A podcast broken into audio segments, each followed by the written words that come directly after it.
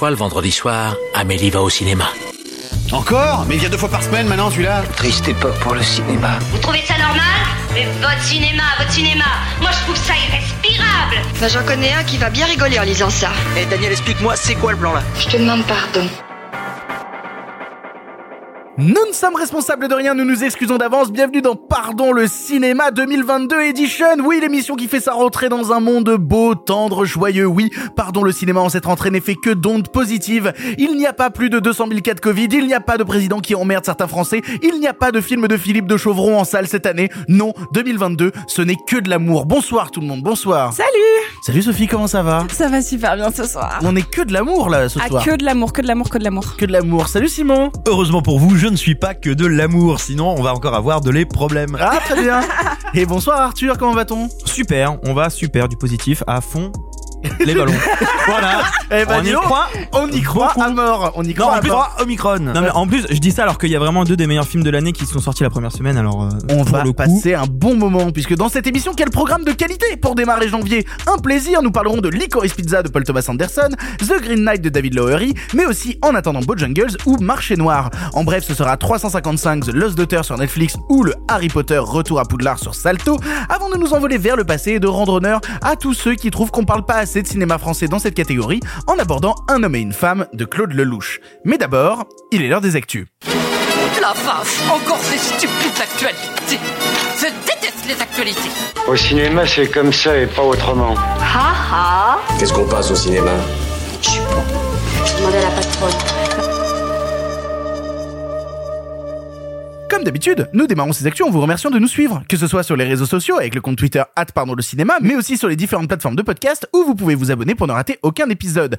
Plein de choses à vous dire, je vais y aller par étapes.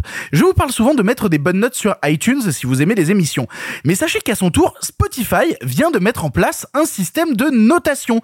Du coup, si pardon le cinéma vous plaît, n'hésitez pas à aller déposer 5 étoiles sur, sur l'application Spotify, ça fait toujours plaisir et niveau algorithme, on en sortira forcément gagnant. J'ai d'ailleurs remarqué euh, que plein d'émissions que je suis en 5 étoiles, on est la seule émission à avoir 4,7. On a nos rageux, on a nos haters, on les aime très très fort. Merci de continuer à nous écouter. La pub est quand même dans notre poche. Deuxièmement, je parlais du compte. euh, Non mais je te jure. Non mais c'est bien de les remercier aussi les haters. Mais oui, puis toi, t'es pas du tout rageux. Pas du tout. Bande d'enculés. Euh, deuxièmement, je parlais du compte Twitter, mais aussi l'émission vient de se doter d'un compte Instagram. Alors, si jamais vous êtes sur ce réseau social, alors il y a rien dessus pour l'instant, hein, mais vous pouvez maintenant suivre Pardon le cinéma sur Insta. J'ai laissé les clés de la boutique à Sophie qui Si je l'alimente pas, ils vont arrêter de m'alimenter tout court. donc, donc voilà, c'est Sophie qui gère le, le Insta. Je suis sûr qu'elle en fera des merveilles. Soyez gentils, allez follow le Instagram de Pardon le cinéma. Je suis sûr d'ailleurs qu'il y aura sûrement plus de choses au final sur cet Instagram que sur le compte Twitter. Tout dépend de ma motivation et de si vous continuez à me nourrir ou pas. on te nourrira, y a pas de problème. Et enfin, bon petit rappel, on, on a sorti un livre il y a deux mois, c'est un film que tu n'as pas vu mais que tu vas adorer, pardon le cinéma, dans ta librairie, dans ta Fnac, dans ton Cultura, dans ton deux citres, dans ton. Euh, merci pour. Oui. euh, Quand t'as dit dans ton cultura, je m'attendais vraiment à autre chose. Oui, bah justement, j'ai eu un peu peur moi aussi. Euh, merci pour toutes les photos sous les sapins. Ça faisait super plaisir de voir que justement vous avez reçu le livre à Noël. Ça nous touche beaucoup. Et si jamais bah vous savez pas où dépenser les sous que vous a filé mamie et qu'il vous en reste encore un petit peu, pensez-y. D'ailleurs, ça, ça me permet de le dire parce qu'on en a parlé dans cette émission.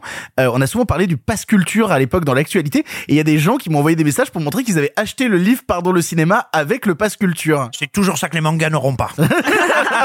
je, je tiens à remercier les quelques personnes qui m'ont demandé par rapport à des listes des, des, des films de ma, de ma sélection où ils pouvaient les trouver en physique. Et ça m'a mais vraiment rempli mon cœur de joie qu'en fait d'avoir réussi à conseiller des, non pas juste pour les voir, mais pour les acquérir en physique. Et ça m'a vraiment touché. Merci beaucoup. Alors que moi, personne ne m'a posé cette question. Parce que toi, ils n'existent pas, les films, Mais- tu les as tous inventés. Il faut que le sache, quoi. Mince, je suis eu. Pour commencer l'actualité, je sais pas si vous êtes au courant, mais niveau Covid en ce moment, c'est un peu la merde, hein On va pas commencer à compter tous les gens qu'on connaît qui nous disent Ah, je suis qu'à contact, je viendrai pas. Super. Un, deux, trois. Non, c'est terrifiant. 800. Omicron est venu mettre un sacré bazar et Omacron a décidé de prendre les choses en main avec de nouvelles mesures, certaines impactant bien entendu le monde de la culture. Outre les histoires de jauge qui concernent pas directement notre chapelle, les cinémas se retrouvent avec l'interdiction de vendre à boire et à manger dans leur salle, impactant forcément significativement leur chiffre d'affaires quand on sait que 15% repose là-dessus et que niveau marge, bah, on se fait toujours plus plaisir avec du popcorn qu'avec des tickets pour des films. La question que je vous pose est donc la suivante. Comprenez-vous ces nouvelles mesures? Sont-elles justifiées pour vous? En résumé, qu'est-ce qu'on en pense de tout ça? J'en pense que je suis absolument incapable de donner un avis euh, éclairé, cultivé sur la question et donc incapable de donner un avis légitime parce que euh, je n'y connais rien. En, je veux dire, je suis pas euh, infectiologue ou épidémiologiste, je ne me rends pas compte. Après, on est d'accord que entre avoir une salle de cinéma où personne ne retire son masque et avoir une salle de cinéma où des gens retirent leur masque pour manger, il y a forcément un risque diminué. Ah, Absolument, mais si tu veux, n'étant pas en mesure euh, de dire tiens c'est un gros risque, c'est un petit risque, c'est un risque très important, très machin, je, je considère que je suis incapable de donner un avis pertinent sur la question. Mais alors, la question que je peux poser aussi, c'est vous, il y a eu beaucoup de débats justement sur des gens qui se plaignaient de qu'on leur retire la bouffe et à boire au cinéma. Euh, moi, j'ai été le premier à être dans la team personnellement de quel plaisir qu'il n'y ait plus de bouffe et plus rien à boire dans les cinémas, Ah, putain. c'est marrant parce que moi j'ai vu l'inverse. Non, non, non. Mon Twitter était rempli que de gens qui disaient Ah yes, c'est fini ces gros porcs qui mangent du popcorn et ça m'a un peu mais parce que je, parce que je pense qu'il y a une forme de oh non je vais utiliser un terme que je veux pas utiliser Vas-y. non non, Vas-y. non parce que c'est un trope qui veut rien dire j'allais dire il y a une forme de cinéphile élitiste ce qui ne veut absolument rien dire moi sur- surtout ce que j'ai vu c'est des ouvreurs et des ouvreuses justement qui ont posté des photos avec des Oui. salles qui étaient dégueulassées par de la bouffe et des boissons et qui étaient les premiers justement à être en mode Oh, pendant trois semaines on va avoir la paix ça c'est le bonheur Bien sûr, mais alors là, on parle, on parle de personnes qui sont d'une impolitesse et d'un incivisme qui est problématique. Euh, le tu souvent veux le- dire les gens en général? Oui, non, non, mais après, moi personnellement, je fais partie des gens que ça ne dérange pas d'entendre des gens boire ou manger dans un film. Au contraire, j'aime bien sentir que la salle vit et je sais que moi, alors bon, je vais pas me faire mon sauce bac et un morceau de Saint-Nectaire euh, et puis un coup de rouge devant le film, enfin pas toujours, mais mais ce que je veux alors, dire, alors, tu, tu sais que Non, ce que je veux le dire, c'est que pâté Beaugrenelle à Paris vient de mettre en place un système où, euh, alors bon, du coup pas maintenant, mais ce sera quand Eh. on pourra à nouveau. Euh, le pâté Beaugrenelle, donc qui est un des cinémas les plus chers de Paris, si ce n'est le plus cher de Paris, Ouais. je pense. euh, à 14 balles le verre, je veux dire, je suis pas prêt de commander. Et ben justement, tu peux te faire livrer directement à ta place un verre de rosé ou des coupettes de champagne. Les deux coupettes de champagne, Ça- je crois que c'est 30 Ça, j'ai balles. déjà vécu aux États-Unis euh, dans les cinémas, putain. Bah là il y a AMC. AMC AMC il y en a. Non, non, Bah euh, moi en tout cas j'en ai fait un AMC comme ça. Moi, je l'ai déjà vécu dans un Alamo Draft House euh, à New York pour voir euh, Joker d'ailleurs. Et en fait, ouais, il y a des mecs qui passent comme des ninjas te déposer tes trucs pendant le film. C'est une expérience assez... Trop bizarre. Et j'avais commandé des popcorn à la truffe et une bière. C'était vraiment Eh ben. gaulerie. Ben. Non, mais en vrai, s'ils arrivent à, à se, à Beaugrenelle, ça, ça, ça se, ça se fait bien en termes de disposition de salle parce qu'en fait, il faut vraiment que les gens puissent passer entre les rangs. Faut, faut qu'il y ait assez d'espace entre les sièges. Mais l'expérience est rigolote si le film s'y prête. C'est ça. C'est toujours ça. Franchement, euh, moi, entendre quelqu'un euh, qui dit euh, merci à un serveur qui vient de passer en, en, en furtif devant Ghost Story, ça me ferait chier, quoi. Euh, mais alors la, la question que j'aimerais poser euh, davantage derrière, on voit que c'est une mesure qui impacte le monde de la culture avec justement cette envie de ne pas fermer pour l'instant et de faire ça. Est-ce que vous pensez que c'est un peu reculé pour mieux sauter et qu'on peut arriver au final à une fermeture des salles? Parce que en fait, moi, les, les inquiétudes dont, dont j'avais vous parler, il y a notamment Marvin euh, Pérément sur euh, Twitter qui nous demandait suite au report de John Wick 4 et de Morbius, devons-nous craindre une nouvelle flopée de reports? Et on l'a même vu que là, normalement, la semaine prochaine devait sortir le film avec euh, Didier Bourdon euh, en Corse. J'ai plus le nom du film. Ah, euh, de construire. Voilà, c'est ça. Il devait sortir la semaine prochaine. Il y a les pubs partout dans Paris. Ils viennent de le reporter de deux mois. Du coup, je me dis, est-ce que certains distribs ont des infos qu'on n'a pas? C'est quoi le, le truc? Alors, par rapport euh, au popcorn et à la nourriture, c'est pas inintéressant que ce soit ces films-là qui soient reportés parce que ce sont des films vraiment plus, je vais dire, grand public de divertissement et notamment euh, peut-être plus pas que euh, parisiano-parisien centré et où en province en fait le, le popcorn est quasiment indissociable de la salle de cinéma et où là ça a un vrai impact sur l'envie d'aller voir le film parce qu'on leur coupe une partie de leur expérience salle.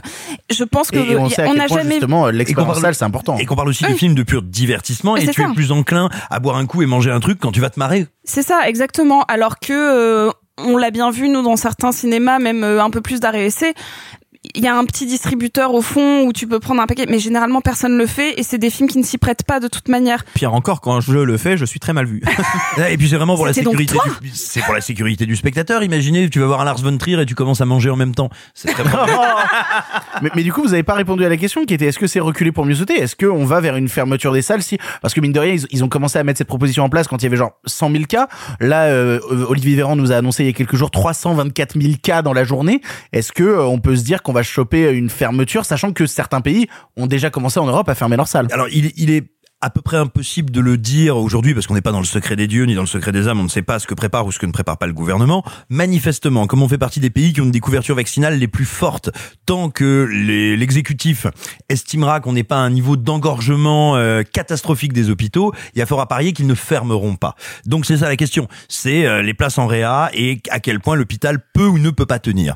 Euh, plus que, on va dire, les, les- le taux d'incidence ou le nombre de contaminations à proprement parler, enfin me semble-t-il. Et euh, donc il faut, il faut voir ça. Et je pense que si des films sont repoussés actuellement, c'est pas parce que les distributeurs ont des infos que, que nous n'aurions pas. S'ils les avaient, elles se seraient déjà sorties. Non, mais surtout, Euh, à, une, pas- à- à une semaine près, permis de construire, c'est oui, hallucinant. Mais parce que la fréquentation de tous les lieux culturels et de tous les lieux de vie publique, et ça vaut aussi pour les bars et les restaurants, est en chute libre. Euh, je sais pas comment c'est euh, chez vous, ceux qui nous écoutez, nous qui nous baladons dans Paris. Moi, par exemple, je ne vais jamais dans les bars, mais parfois je passe devant et euh, je vois qu'il y a, il y, a, il y a beaucoup moins de monde, c'est désert. Alors après, voilà, je, je, je suis bien désolé. Du coup, pour aider les petits commerces, j'y vais. Enfin voilà, c'est compliqué. je m'y attendais à celle-là, très Non, mais après, on peut aussi peut-être espérer que si ça arrive, il y aura une résistance comme il y a eu en Belgique, où euh, les cinémas ont fermé trois jours, quatre jours avant que les acteurs euh, culturels se soient réveillés et manifestés et finalement euh, permis, euh, enfin, fait entendre leur voix suffisamment pour que le Bravo gouvernement à la salle. Grignoux qui est à Liège et que, que j'ai connu un Tout petit peu fait. et c'est eux qui ont lancé le mouvement et c'est une incroyable salle et ils ont bien eu raison de lancer ça. Après, moi, si je devais plaider justement sur le fait que les salles ne vont pas fermer, on a un lobby très très fort sur la question des salles de cinéma qui est le FNCF et on sait que le FNCF bosse main dans la main depuis des mois avec Rosine Bachelot et que c'est euh, limite eux par instant qui euh, dictent le là de qu'est-ce qui se passe pour la salle de cinéma. Je vois mal le FNCF dans cette période où on a eu une chier d'études qui euh, disent bah non, on- ça sert à rien de fermer les salles parce qu'il n'y a pas d'augmentation de propagation du virus. Il y a plein euh, d'études qui sont sorties sur le sujet. Ça ne sert à rien de fermer. Du coup, je les vois mal le FNCF aller dans l'autre sens. Et si jamais le gouvernement décidait d'aller contre le FNCF et de décider de fermer les salles, je pense qu'on aurait un mouvement de rébellion qui serait encore supérieur à celui qu'on a eu en Belgique. hein. N'oublions pas que donc le, le gouvernement est maintenant dans une stratégie du vivre avec la maladie, vivre avec les contaminations, en tout cas autant que faire se peut, que on est sorti du fameux quoi qu'il en coûte, c'est-à-dire du on ferme et on soutient économiquement les secteurs qui sont touchés, au moins pour partie, et spécifiquement Alors, les entreprises. Roselyne Bachelot, en interview la semaine dernière, disait qu'elle était revenue, elle, pour le monde de la culture dans le quoi qu'il en coûte. Oui, mais attends, il n'empêche, c'est-à-dire que si si demain il y a une fermeture, il va y avoir immédiatement une discussion sur les aides et les soutiens. Il est évident que le gouvernement aujourd'hui préfère maintenir ouvert dans une situation précaire que fermer et ressortir le chéquier. Pour le reste de l'actualité, laissons place au courrier des lecteurs. Chaque semaine, on vous demande sur notre compte Twitter, pardon le cinéma, et peut-être d'ailleurs bientôt sur notre compte Instagram, peut-être qu'on pourra faire des publications jointes. Oui, Voilà. sans doute. Ce- ce- Je, je prends note. Voilà, c'est ça. Euh, bref, on vous demande de nous poser des questions, vos interrogations sur l'actu. Alors les voici, les voilà. Trois questions du public que j'ai retenues aujourd'hui. Léa Newin nous demande, j'entends sur écran large que Matrix 4 fait des mauvais scores au box-office. Mais moi, je vois des gros chiffres sur, IND sur IMDB. Du coup, je me demandais, ce serait pas une occasion de faire un peu de vulgarisation sur la lecture du box-office. Alors, j'ai les chiffres en question actuellement. Euh, le film, je crois, a coûté autour des 200 millions de, de dollars, quelque chose comme Ce ça. qui se dit actuellement, c'est 190 millions de dollars, sachant que les budgets américains sont toujours hors promo. C'est-à-dire qu'il faut en rajouter au minimum 150 millions. Et pour l'instant, à l'international, le film a remporté 106 millions de dollars, ce qui est donc forcément bah, un échec quand on l'analyse par un prisme de, de bah, juste de chiffres, quoi. Oui, et notamment, il n'a fait que 35 sur le, à l'instant où on parle, hein, que 35 sur le sol américain, euh, ce qui est son marché domestique, c'est-à-dire là où la remontée de recettes va être le- la plus forte pour Warner. Donc c'est c'est pas juste un ratage, c'est cataclysmique, sachant qu'un film qui coûte 190 millions de dollars hors promo, c'est un film qui pour ne pas perdre d'argent, a besoin de d'être autour des 400 millions de recettes, ce qu'il n'atteindra jamais.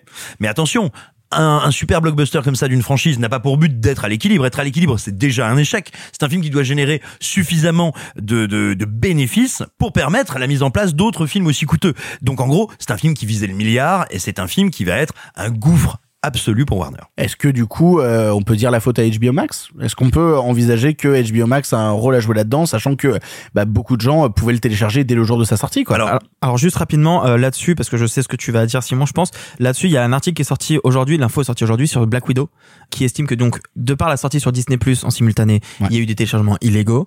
Il y a eu apparemment, je sais pas comment ils ont calculé ça, mais 20 millions de téléchargements, ce qui fait une perte nette de 600 millions de dollars à Disney. Faut relativiser certainement le chiffre. Bah, en fait, faut le relativiser parce que qui dit que les 20 millions de téléchargements Absolument. sur Disney auraient été 20 places, euh, 20 20 millions de Oui, places et- payées en face, tu Et vois. puis tu peux le télécharger et le regarder à 3 à 4 derrière, effectivement. Tout à fait. Mais après, attends, c'est aussi voilà, ces chiffres-là sont aussi modérés par le fait que on, on- les analystes vont comparer, on va dire, le comportement économique du produit Black Widow par rapport à ses, on va dire, à ses équivalents en termes de- d'attractivité euh, de Disney. Et en gros, ils te disent bon, bah voilà, il y a ce nombre de téléchargements, mais il y a aussi cette chute en deuxième semaine, etc., etc. Euh, oui, le day and date, euh, la stratégie qu'a- qu'avait adopté Warner sur 2021, parce qu'ils y renoncent complètement pour 2022. Sans déconner. Voilà, à Ah bah dis donc, c'est étonnant. sortir les films simultanément sur HBO Max sans frais supplémentaires contrairement à Disney Plus et en même temps en salle sur le territoire américain euh, bah, donc c'est un c'est un échec cinglant bien sûr parce qu'effectivement ça favorise le piratage on va dire instantané simultané à la sortie. Euh, mais comme il n'y a pas on va dire de, de, de, de, de pognon à débourser en plus une fois que tu es abonné à HBO Max ça ne provoque pas de rentrée supplémentaire. Et vu que Warner n'a pas communiqué sur incroyable notre nombre d'abonnés a augmenté. Ça veut dire qu'il n'y a pas une, il y a pas eu une, une embolie, euh, ou plutôt une embellie du nombre d'abonnés euh, suffisamment significative pour qu'ils en parlent.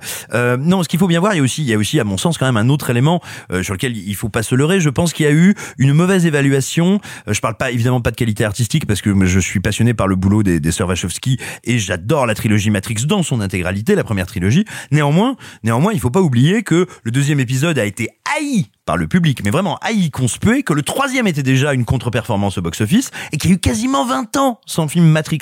Donc je pense qu'ils ont largement surévalué euh, l'attraction, l'excitation et la valeur commerciale de leur de leur franchise. C'est aussi ça qui fait que ça n'a pas marché. Sans parler d'un, je pense, à un bouche à oreille qui était plutôt mauvais. Parce que le gens a, per- a- enfin, plein de gens ont été perdus par le film. Plein de gens n'ont pas compris, plein de fans ne s'y sont pas retrouvés. Que l'ont on trouve- On trouve tous le film formidable ici, mais plein, pour plein de gens, c'était pas le cas. Et je pense que le bouche à, bouche à oreille était vraiment mauvais. C'est con parce que le film est génial. Euh, on reste dans les échecs d'auteur.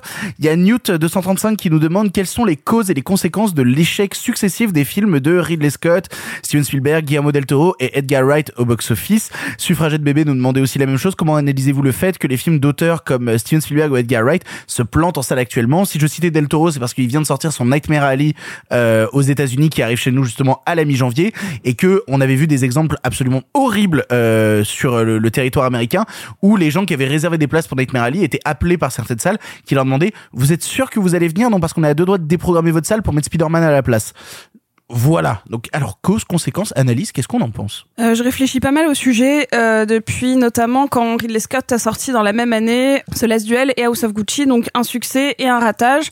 euh, et pas le même dans le public et critique. C'est-à-dire alors que... le The Last Duel s'est planté aussi techniquement en termes de chiffres hein. Mais pas House of Gucci. Ah oui c'est vrai que House of Gucci c'est pas planté House of Gucci, c'est... Non Ça a mieux marché, mais non, non, c'est une question. Ça Je- s'est pas planté du tout, House of Gucci. Ça a été un carton.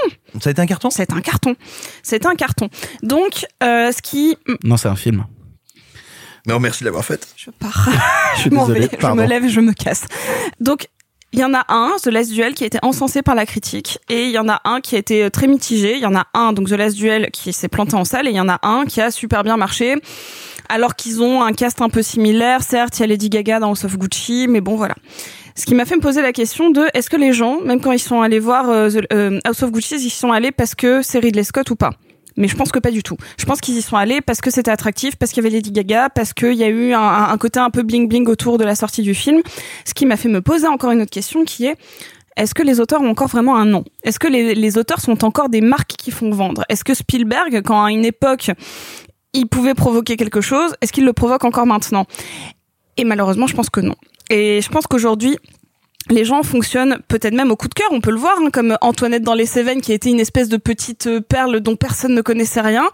Ils y sont allés parce que le sujet leur a plu et plus parce que c'était tel acteur, telle actrice ou quoi que ce soit. On est dans un renversement des codes euh, de cinéphilie euh, ponctuelle. C'est-à-dire que les gens vont voir un Marvel et le truc qui va être le plus attractif sur le papier. Donc tu veux dire que actuellement le talent des cinéastes et la réputation des cinéastes ne vaut plus rien comparé à l'effort marketing et à la enfin et au et à l'attrait que peut provoquer le sujet du film. Exactement. Je, en tout cas, c'est c'est mon analyse qui est assez triste parce que réfléchissons ensemble. Est-ce qu'il y a un réalisateur qui fait vraiment vendre sur son nom? Tarantino. Pierre Woodman. Non, arrête. hein. Once Upon a Time, c'était pas un énorme C'est pas, carton. c'est hein. pas un carton. Euh, Once Upon a Time in Hollywood, ça a quand même fait des scores pour ce que c'est qui sont euh, T'as vu le étonnants. cast? Oui. Je, je suis pas sûre que ce soit Tarantino qui fait vendre. Ah, alors moi je te dirais qu'il fait Non, partie. mais un peu, un peu, mais pas euh, euh, pour un gros, gros, gros succès. Moi, si, je- si je puis me permettre, je pense que nous, on a, on a un angle de vision un peu déformé en France, où on a quand même les restes culturels de la politique des auteurs, ou même des médias euh, très très grand public et qui ne vont pas faire de l'analyse critique. Évoque toujours systématiquement les metteurs en scène, les scénaristes, voire les directeurs de la photo. Mais attendez, à l'international, moi je ne crois absolument pas que les gens vont au cinéma ou aller au cinéma même au passé pour des auteurs. A bien sûr il y a quelques exceptions. Il y avait Nolan, il y avait Spielberg, mais c'était des exceptions. Donc je je pense pas que la situation ait radicalement changé. Non, je pense qu'il y y y a deux euh, y a y a deux choses qui se passent simultanément. Déjà, euh, il y a une tentation au sein des studios de s'aborder ces auteurs-là, mais véritablement, enfin de les s'aborder ou de moins les travailler parce que c'est plus de boulot, c'est moins rentable, ce sont des gens auxquels tu donnes les clés de ton produit au lieu d'avoir des techniciens qui te fabriquent des licences. Et je suis navré, mais quand on voit comment Disney a travaillé ou n'a pas travaillé certaines sorties, ex-sorties Fox, qui avaient été mises en branle avant, avant le rachat ou pendant le rachat, je n'ai, j'ai le sentiment qu'il y a une manière de tenir les auteurs. Et typiquement, la manière dont a été travaillé et sorti le film de Del Toro, euh, moi je me dis pas que c'est Del Toro qui n'attire personne. Je pense pas qu'il ait jamais attiré grand monde sur son nom. Hein. Je parle pas de ses films, je parle de lui. Et puis surtout, le casting est, est attirant quoi sur le Del Oui, Toro. je, je pense que Disney n'a pas souhaité investir sur le Del Toro. Bah, ils l'ont surtout sorti le même jour que Spider-Man. Ce qui Oui, était quand bah, même ça veut tout dire. Ah ouais, oui, mais ça raconte bien quelque chose. Hein. Ça veut tout dire. Et je pense qu'il y a une T'es en train de dire que euh, Disney est en train d'essayer de mettre un peu euh, au... au pas. Ouais, euh, vraiment, c'est triste. Bah oui, mais regarde, mais parce que Disney préfère, avoir un Sam Raimi dont tu vois dès la bande-annonce que ça s'annonce ignoble, plutôt que d'avoir un, un Del Toro qui fait ce qu'il veut et qui aura peut-être un Oscar, mais comme aujourd'hui les Oscars personne ne les regarde et que ça te rapporte plus de pognon vu la chronologie euh, des sorties aux États-Unis, ça change tout. Et enfin, un dernier truc, il faut, on peut peut-être aussi se dire qu'on s'approche d'une euh, séquence pour des raisons différentes, mais qui ressemble un petit peu à ce qui s'est passé avant l'avènement du nouvel Hollywood. Ce moment où Hollywood non pas faisait des mauvais films, mais faisait des films qui n'étaient plus exactement en prise à l'instant présent avec ce qu'attendait le public, qui coûtaient trop cher. Et moi, par exemple, quand je vois The Last Duel, je me dis, mais oui, ce sujet, ce budget et cette approche, euh, au-delà du fait d'aimer ou pas aimer le film, hein, c'est pas du tout une, critique que je porte dessus, mais je veux dire, un film qui traite de ce sujet avec ce budget-là, fait de cette manière-là, toute proportion gardée, je me dis oui, c'est comme quand euh, Hollywood essayait de faire son Cléopâtre pour un prix délirant à un public qui ne voulait plus de Peplum. Et euh, je suis d'accord un petit peu, mais alors c'est drôle parce que je pense pas à The Last Duel pour une espèce de réincarnation, une réincarnation de l'âge d'or, mais je pense plutôt au, au gros film Marvel, tu vois. C'est-à-dire qu'il y a une espèce de machinerie énorme de films à gros budget qui attire certains, mais où les auteurs ne s'y retrouvent plus. Non, bien sûr, Le nouvel âge d'or d'Hollywood, c'est Marvel. J'ai l'impression. Bah bien sûr. Bah, économiquement, il y a pas l'ombre d'un doute. J'ai mal. J'ai très très mal. Ouais, mais en même temps, l'âge d'or, c'est composé de chefs-d'œuvre et de films qui sont insignifiants as fuck à gros budget avec euh, des réalisateurs qui font pas ce qu'ils veulent. si je dois apporter une petite euh, euh, comment dire si je dois quand même euh, nuancer un peu le propos euh, il y a Marvel mais il y a aussi DC et DC malgré tout euh, Je, je mettais, je mettais un tout dans le même. Dans le... un chouille plus la part euh, à ces cinéastes à proposer quelque chose d'un peu différent euh, non mais un, quand tu vois le Joker de Todd Phillips c'est que c'est quand même pas la même uniformité Oui, que mais c'est t'as 40 chez même- millions de Marvel. dollars de budget. C'est 40 millions de dollars de budget. Non, mais C'est même The Suicide. Squad, hein, moi je trouve ça super, tu vois, mais. euh, On est bien d'accord. Il y a, tu vois, il y a une, il y a moins d'uniformité chez DC, il y a peut-être plus la place chez les auteurs, il y a encore l'héritage de Nolan qui se sent, mais ça, Un petit peu, oui. ça se voit dans le Batman de Matt Reeves qui, je pense, va avoir ce même truc, quoi. Dernière actu, Nacre Dynasty nous demande, alors là on n'est plus dans l'actualité mais on est dans une question un peu plus globale, vous dites souvent que le cinéma ne devrait pas avoir un rôle éducatif. Mais dans certains cas il peut remplir un rôle que le système éducatif ne remplit pas. Pour la culture LGBT nous n'avons aucun cours d'histoire ou de culture sur le sujet. Du coup pensez-vous que le cinéma et les séries peuvent avoir un rôle éducatif dans l'histoire et la culture des minorités? Avec des séries comme Des films comme Danish Girl, des docus comme PS Burn This Letter Please et peuvent donner de la visibilité à des enjeux sociaux. Euh, alors je vois que des bains se lever donc je vais d'abord dire un peu mon avis sur le sujet. J'ai le sentiment que quand on fait justement des, films qui traitent d'une partie de minorité ou d'histoire de culture euh, de minorité, j'ai le sentiment qu'en fait les gens qui vont voir le film ce sont des gens qui sont déjà convaincus. J'ai le sentiment en fait que là où l'éducation ce serait plutôt d'aller euh, chercher les personnes qui ne savent pas pour essayer justement de les intéresser au sujet, j'ai l'impression que ce sont des films qui n'attirent que les personnes qui connaissent déjà le sujet. Et donc du coup, j'ai un peu peur que, bah, à part éduquer ceux qui ont déjà une forme d'éducation, le cinéma n'éduque pas les autres. Moi, je crois que l'art, en fait, tout est dans l'intitulé de la question. Est-ce que le cinéma, mais on pourrait dire l'art, doit éduquer? Euh, Il peut éduquer, il peut être utilisé comme un support éducatif. Il ne doit surtout pas éduquer. Il n'a pas de devoir, il n'a pas de fonction arrêtée. Euh, c'est pas une clé de 12 que tu utilises pour euh, réparer ton moteur. C'est-à-dire que est-ce qu'on peut et, est-ce qu'il est pertinent d'utiliser des œuvres d'art pour sensibiliser, pour soulever un sujet? En gros, est-ce que la création et la fiction peut nous dire quelque chose du réel et modifier par la même ce réel? Oui. Mais en revanche, faire une œuvre pour éduquer, ça n'est jamais faire une œuvre, c'est toujours, eh bien, vouloir dresser le public, et c'est une attitude qui pour moi est très problématique. Oui, c'est un truc qui donne pas, pas la c'est pas faire un film, c'est faire un tract, bah, je, te dirais, sorte. je te dirais, c'est la différence entre la liste de Schindler, qui est une œuvre qu'on peut utiliser à des fins éducatives. Tu vas citer et, La Rafle Et La Rafle, Voilà, d'accord. euh, qui, qui est un film euh, pas bien. Alors déjà, j'embrasse très fort la personne qui nous a posé cette question. Et fait. puis, alors, je, je dirais pas le mot éduquer, mais il peut sensibiliser. C'est-à-dire que des fois, dans des films très euh, très grand public ou très attractifs, on peut retrouver des questions euh, LGBT ou autres, parce que c'était là un petit peu l'orientation de la question. Par exemple, et je suis très triste, on n'en a pas parlé du décès de Jean-Marc Vallée, mais quand je repense à Crazy, c'est peut-être un des premiers films que j'ai vu à 15 ans qui m'a fait me poser des questions sur l'acceptation de l'homosexualité dans, les- années 70 au Québec. Et bah c'est une question qui certes euh, m'a appris beaucoup sans que je le veuille et sans que je sois euh, sans qu'on me dise voilà maintenant tu apprends des choses on te l'a inséré au sein d'un récit d'une cinématographie euh, merveilleuse comme l'était euh, celle de Jean-Marc Vallée et je suis encore une fois très triste. Oui, d'une certaine manière, ça m'a éduqué. Donc je suis complètement d'accord avec Simon, ça ne doit jamais être le but d'une œuvre. Il peut, mais il ne doit pas. Mais en fait, une œuvre n'a pas de mission. C'est ça. Après, euh, la, la petite euh, touche, ça peut être pour certains documentaires qui veulent te partager un certain savoir. Mais le documentaire, c'est encore autre chose. C'est pour ça que je parlais de fiction. Ouais, non, mais c'est pour ça que j'apporte cette nuance-là, et même euh, un, un doc qui va s'approcher très très très près d'une réalité euh, non didactique ou quoi que ce soit. Et là, je vais penser à, à petite fille. Je pense pas que le documentaire soit éducatif. Par contre, je pense qu'il a une capacité de sensibilisation énorme sur le sujet, plus que beaucoup de de choses qui vont avoir un but éducatif. Bah, en fait, n'importe quelle œuvre qui se pense comme une œuvre est une expérience de l'altérité. Parce que tu vas faire l'expérience de l'opinion, de la sensibilité, du régime de pensée et d'imaginaire d'un ou de plusieurs artistes. Donc c'est une expérience de l'altérité et en ça, comme tu dis, ça peut te, nous, sensibiliser. Moi, je pensais par exemple à quand j'ai vu euh, 120 battements par minute à l'époque. J'étais pas euh, spécialement au courant de toute l'histoire et de toute l'action de Act Up dans les années 90 parce que bah, je suis né dans les années 90. Donc, si tu veux, je, je, je savais qu'il y avait eu ce mouvement, je savais l'importance que ça avait, mais je savais pas concrètement les actions. Et en fait, le film m'a pas éduqué mais m'a appris plein de choses en plus de t'offrir une histoire qui m'a brisé le cœur et qui m'a eu tu vois Oui, et oui, mais en les, ce les gens qui vont voir 120 battements par minute sont pas des. Enfin, je, je vais le dire de manière très radicale et de manière un peu bête. Je suis pas sûr que les homophobes aillent voir euh, 120 battements par minute. Mais c'est pas les Mais c'est homophobes. pas une question de ça. Juste pour- par rapport à ce que tu disais. Moi, euh, je suis un peu éclairé très rapidement et encore à l'époque, j'avais euh, 23, 24 ans à peine. Il est sorti quoi en 2016, ouais c'est ça. J'avais 23 ans, euh, j'étais un peu éclairé mais très rapidement et rien que si, si ça a pu m'apprendre des choses, tant mieux.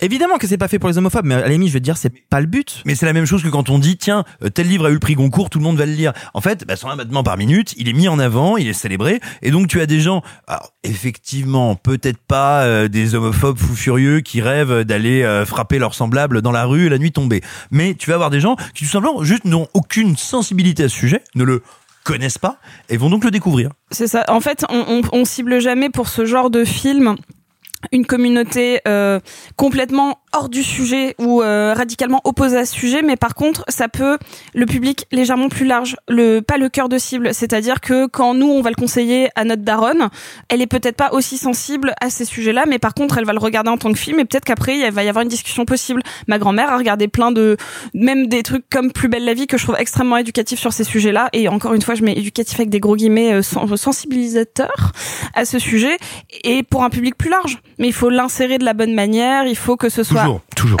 Oh voilà, là là. je finis là-dessus. Eh bien, on fait des bisous à la mamie de Sophie et on va démarrer les films du présent parce qu'on en a quand même une chier, qu'on a plein de belles choses à vous raconter. Et on démarre tout de suite avec Licorice Pizza. To the seat with the clearest view. And she's hooked to the silver screen. Do you know who I am? Yeah. Do you know uh, who my girlfriend is? Barbara Streisand? Barbara Streisand. Sand. Sand, yeah, like sands, like the ocean, like Barbara beaches. Streisand? No, like stray Sand. Sand. But the film is a sad thing for. This is fate that brought us together. But she's lived it ten times or more. Our roads took us here. She could spit in the eyes of fools. You're not my director. They ask her to focus on. Do you really want to see my boobs? Licorice Pizza est le dernier long métrage de Paul Thomas Anderson avec au casting Sean Penn et Bradley Cooper, mais surtout pour la première fois Alana Haim et Cooper Hoffman, le fils de Philip Seymour Hoffman. On y suit l'histoire d'Alana Kane et Gary Valentine, respectivement une jeune adulte et un ado durant les années 70 qui vont petit à petit se rapprocher entre histoire de vente de matelas, engagement politique et boutique de flipper. On l'a tous vu ici et c'est Arthur qui commence. Arthur, qu'as-tu pensé de Licorice Pizza? Alors c'est pas le truc le plus original de la Terre et j'en suis désolé, mais Paul Thomas Anderson est un de mes réalisateurs préférés. C'est vrai que c'est pas très original. C'est pas très original. Euh, pareil. hein. Mais c'est vrai. Et je crois que ce qui me fascine encore plus chez lui, c'est en- pas quand il fait des films grandiloquents et grandioses comme euh, peuvent être Magnolia, There Will Be Blood, que j'adore. hein. Mais je crois que je préfère cette manière, la manière qu'il a de transformer des trucs plus intimes, plus petits, en choses plus grandes. Je pense notamment à Punch Drunk Love, euh, qui est pour moi un des meilleurs rôles de, San- de Adam Sandler, un des meilleurs films de pitié, et qui est vraiment pas assez connu pour ce qu'il est. Et je retrouve beaucoup de ça dans les Grace Pizza. Je trouve beaucoup, je retrouve beaucoup de cette euh, fraîcheur. Et en fait, plus que ça, j'ai un peu cette impression étrange de voir un premier film. De, de retrouver la candeur, la fraîcheur de quelqu'un qui fait un premier film avec un casting qu'on n'a jamais vu avant parce que le fils, le fils de Seymour Hoffman c'est son premier film, que Alana Haim c'est son premier film, qu'il y a de second couteau un peu connu donc il y a un peu ce truc là et en fait j'ai vraiment eu l'impression de voir apparaître un cinéaste, alors qu'en fait non, c'était juste le retour de quelqu'un que je connaissais très bien, parce qu'il avait fait une, euh, il avait fait euh, une trilogie. Il avait commencé en racontant euh, sa jeunesse. Enfin, en tout cas, il avait fait une trilogie sur San Fernando, qui est la vallée de Los Angeles où il a grandi, et c'est donc ses premiers films, Boogie Nights, Magnolia, sont là. Et après, il est parti dans des trucs plus historiques, plus éloignés dans le temps. Là, il y a vraiment une espèce de retour à la base que, qui me, qui me fait un vrai plaisir de fan j'ai un peu l'impression d'y voir son, son Once Upon a Time à lui, si tu veux. Un truc un peu nostalgique, qui va pas non plus raconter que l'histoire du cinéma, et en même temps, c'est quand même un film qui a euh, le papa de DiCaprio, euh, la fille de Spielberg, où il fait jouer ses enfants, où il fait jouer sa femme, Maya Rudolph, euh, où il va raconter un peu l'industrie, mine de rien, et il raconte plus que ça, parce qu'en fait, tu l'as dit, hein, il y a euh, d'abord des matelas hauts, puis après il y a de la politique, puis après il y a, euh, enfin, ça va dans tous les sens. En fait, ça paraît très bizarre, mais quand il réfléchit, la Californie des années 70, il y avait pas non plus 10 000 choses à faire. Hein. C'était soit l'entertainment, soit la politique, soit euh, le grand euh, rêve américain, la libre entreprise. Et en fait, ce que j'aime beaucoup, donc au-delà de juste raconter ce que lui a connu à travers son prisme d'enfant quand il avait gr- grandi là-bas, euh, c'est que euh, il sait parfaitement alterner entre des grandes séquences et des moments plus anecdotiques. Euh, qu'il y a vraiment un truc euh, quasi enfantin dans cette manière de raconter des vraiment des séquences qui sont vraiment longues. Je pense notamment à moi une de mes séquences préférées, donc celle du camion, qui je pense est la séquence préférée à tout le monde. Ah non, pas du tout. Mais, euh, mais que beaucoup de gens incroyable. citent effectivement. Ah, moi, je, moi, j'aurais pu avoir deux heures de camion sans aucun problème, vraiment. Euh, et tu vois, des moments plus anecdotiques. Et en fait, j'adore ce qu'il essaie de construire entre ces deux personnages-là qui euh, sont des enfants. Et en fait, c'est un film sur le monde des enfants. Les adultes, on les voit quasiment pas. Et quand on les voit, c'est tous des clowns ou des bouffons. Et c'est ça que je trouve hyper intéressant. Et, et que du coup, ils ne savent pas communiquer. Ils communiquent comme des enfants. Donc tout passe par les non-dits. Et, par ce manque de communication et par cette manière d'essayer de devenir grand, d'essayer d'avoir une, une histoire d'amour de grand sans vraiment y arriver, moi ça m'a brisé le cœur en même temps que ça m'a enchanté. Euh, ça m'a attrapé du début. Le tout début, la première scène. La première scène, j'ai pas capté tout de suite que c'était un plan séquence. Et ça, pour moi, c'est le meilleur plan séquence. C'est quand, c'est quand, au bout de deux minutes, tu fais, mais euh, ça a pas coupé là. hein. Il y, y a quelque chose dès le début du film qui t'emporte dans une sorte de lyrisme de caméra qui n'a aucun sens, quoi. Parce que tu te dis, donc attends, donc là, il t'introduit un dialogue un peu, un peu chargé sur deux personnages, donc on n'a aucune exposition, on ne sait rien d'eux. Tu sors de la scène, de tu sors de la scène. C'est bon, j'ai cerné les deux personnages. Je sais comment il est, je sais vers où il va aller, je sais comment elle est, je sais comment elle va répondre. C'est incroyable en termes d'écriture. Et ça, donc ça m'a attrapé du début et à la fin, la scène, la scène de fin, je, que je vais pas raconter, mais moi, elle m'a, j'ai pleuré de beauté, j'ai pleuré face à la beauté. En fait, c'est un film je crois que la première pensée que j'ai eue, et j'en ai parlé à l'attaché presque qui m'avait demandé ce que j'en pensais, c'est que c'est un film qui m'a dégoûté. Parce que je crois que c'est un film qui m'a craché au visage de, tu vois, le secret espoir que tu as un jour de faire un film peut-être, tu sais pas, peut-être. En fait, ça sert à rien, tu feras jamais mieux que moi. Tu feras jamais mieux que moi. Je l'ai vraiment ressenti comme ça, comme un truc genre, bah ouais, Ah ouais, bah ouais. film peut pas être pitié, soit Uwe Boll. ça, ça fait, ça fait 25 ans que Pitié il fait cet effet-là. hein. Euh, Ah bah ça, pour, pour le coup, euh, je crois que c'était Tarantino qui disait qu'il continuait à faire des films parce que euh, quand il voyait les films de Paul Thomas Anderson, il disait faut que je sois à la hauteur, quoi. Ouais. Vraiment. J'aime beaucoup cette idée-là de lui, qui, de Tarantino qui voit les films de Paul Thomas Anderson qui fait ah bah on y retourne, allez. non, et puis ça passe par la structure du récit, qui est objectivement hyper bien faite. Je trouve que vraiment toutes les ellipses, les, les moments où on décide de s'allonger ou pas, je trouve ça incroyable. Par l'écriture des personnages. Mais aussi par la beauté du film. Enfin, visuellement, c'est c'est c'est c'est incroyable quoi. Non, franchement, je le sais d'avance, il sera facile dans mon top 10 de, de 2022 euh, sans aucun. On commence les tops euh, en janvier, la première semaine de janvier. Alors, détail très simple, mais je le sais, je suis sur Letterboxd, suivez-moi sur Letterboxd. Je tous mes écoute euh, Euh, le mec on sa fait tous, raison. hein. Euh, je sais que tous mes tops de fin d'année à chaque fois dans mon top 10, top 15, il y a des films à 4 et demi, je mets rarement 4 et demi à un film. Licorice Pizza est un 4 et demi, je sais d'avance qu'il ne peut pas ne pas être dans mon top. Et ben je- moi aussi, bon, j'aime beaucoup euh, Licorice Pizza. C'est marrant, tu parce que tu, ci- tu citais Punch Drunk Love et euh, pour moi Punch Drunk Love s'inscrit mine de rien dans une époque du cinéma de Paul Thomas Anderson, avec notamment aussi Magnolia, où le cinéma de Paul Thomas Anderson dégueulait de choses. Et moi, c'est quelque chose que j'aime énormément dans ce cinéma, c'est que quand tu regardes Magnolia, dès les cinq premières minutes, t'as un truc qui te fait bleu et tu fais ok, qu'est-ce qui m'arrive, qu'est-ce qui m'arrive? Parce que il y a Ça, ça, c'était moi, on l'a vu ensemble. non, non, il y a un effet de trop plein, de tellement d'effets, de tellement d'idées, de tellement d'intelligence dans la construction de récit, de la manière dont les personnages se répondent, dans la manière dont chaque mouvement de caméra fait écho au mouvement de caméra précédent. Il y a quelque chose de brillant dans ce cinéma à l'époque, de du trop plein. Et j'ai pas envie d'utiliser cette expression. Vas-y, ouvre-le ton paquet. C'est celle-là que tu voulais pas employer? Euh, Je vais. Drôle d'expression. Voilà. Et j'ai pas envie d'utiliser cette expression qui est un peu pompeuse et pourrie euh, du euh, le film de la maturité parce que je trouve que ça veut jamais euh, vraiment dire grand chose. Mais je trouve ça assez passionnant de voir que, contrairement à Punch Drunk Love qui je trouve était beaucoup plus, euh, beaucoup plus, enfin donnait beaucoup plus d'effets ou euh, d'idées sordides par instant. Je pense notamment à cette scène d'intro avec ce piano. Il y a, des choses dans Punch Drunk Love, euh, même sur le travail de la lumière, etc., qui étaient beaucoup plus dans le, je, je dirais pas dans Dans le bizarre, plus que le sordide. mais, mais en tout cas, pas le bizarre, mais euh, dans une recherche d'esthétisme constant. Et en fait, je trouve que là, quand il fait Licorice Pizza, il revient à quelque chose de plus petit. Il revient à quelque chose de l'intime. Il revient à quelque chose justement euh, du, bah, du, du petit amour naissant et comment lui, à partir de ce petit amour naissant, va réussir à faire quelque chose d'explosif. Pour moi, ça a été un moment passionnant, Licorice Pizza. Et tu parlais de la première scène. Voilà, moi, à partir du moment où t'as cette caméra qui commence à tourner autour des personnages et que eux sont toujours en mouvement, j'ai trouvé ça hypnotisant dès le départ et j'avais oublié à quel point la caméra de Paul Thomas Anderson est hypnotisante. Je trouve tous les comédiens brillants parce que je trouve qu'on en a pas assez parlé, mais que ce soit Alana Haim dont c'est la première performance et d'ailleurs toute sa famille se ramène à l'intérieur du film, je trouve que ça fonctionne formidablement bien. Dans une des premières scènes, je voyais justement ses sœurs sur le canapé, je disais elles se ressemblent vachement quand même. Oui bah oui, elles se ressemblent vachement quand même. T'es con Victor.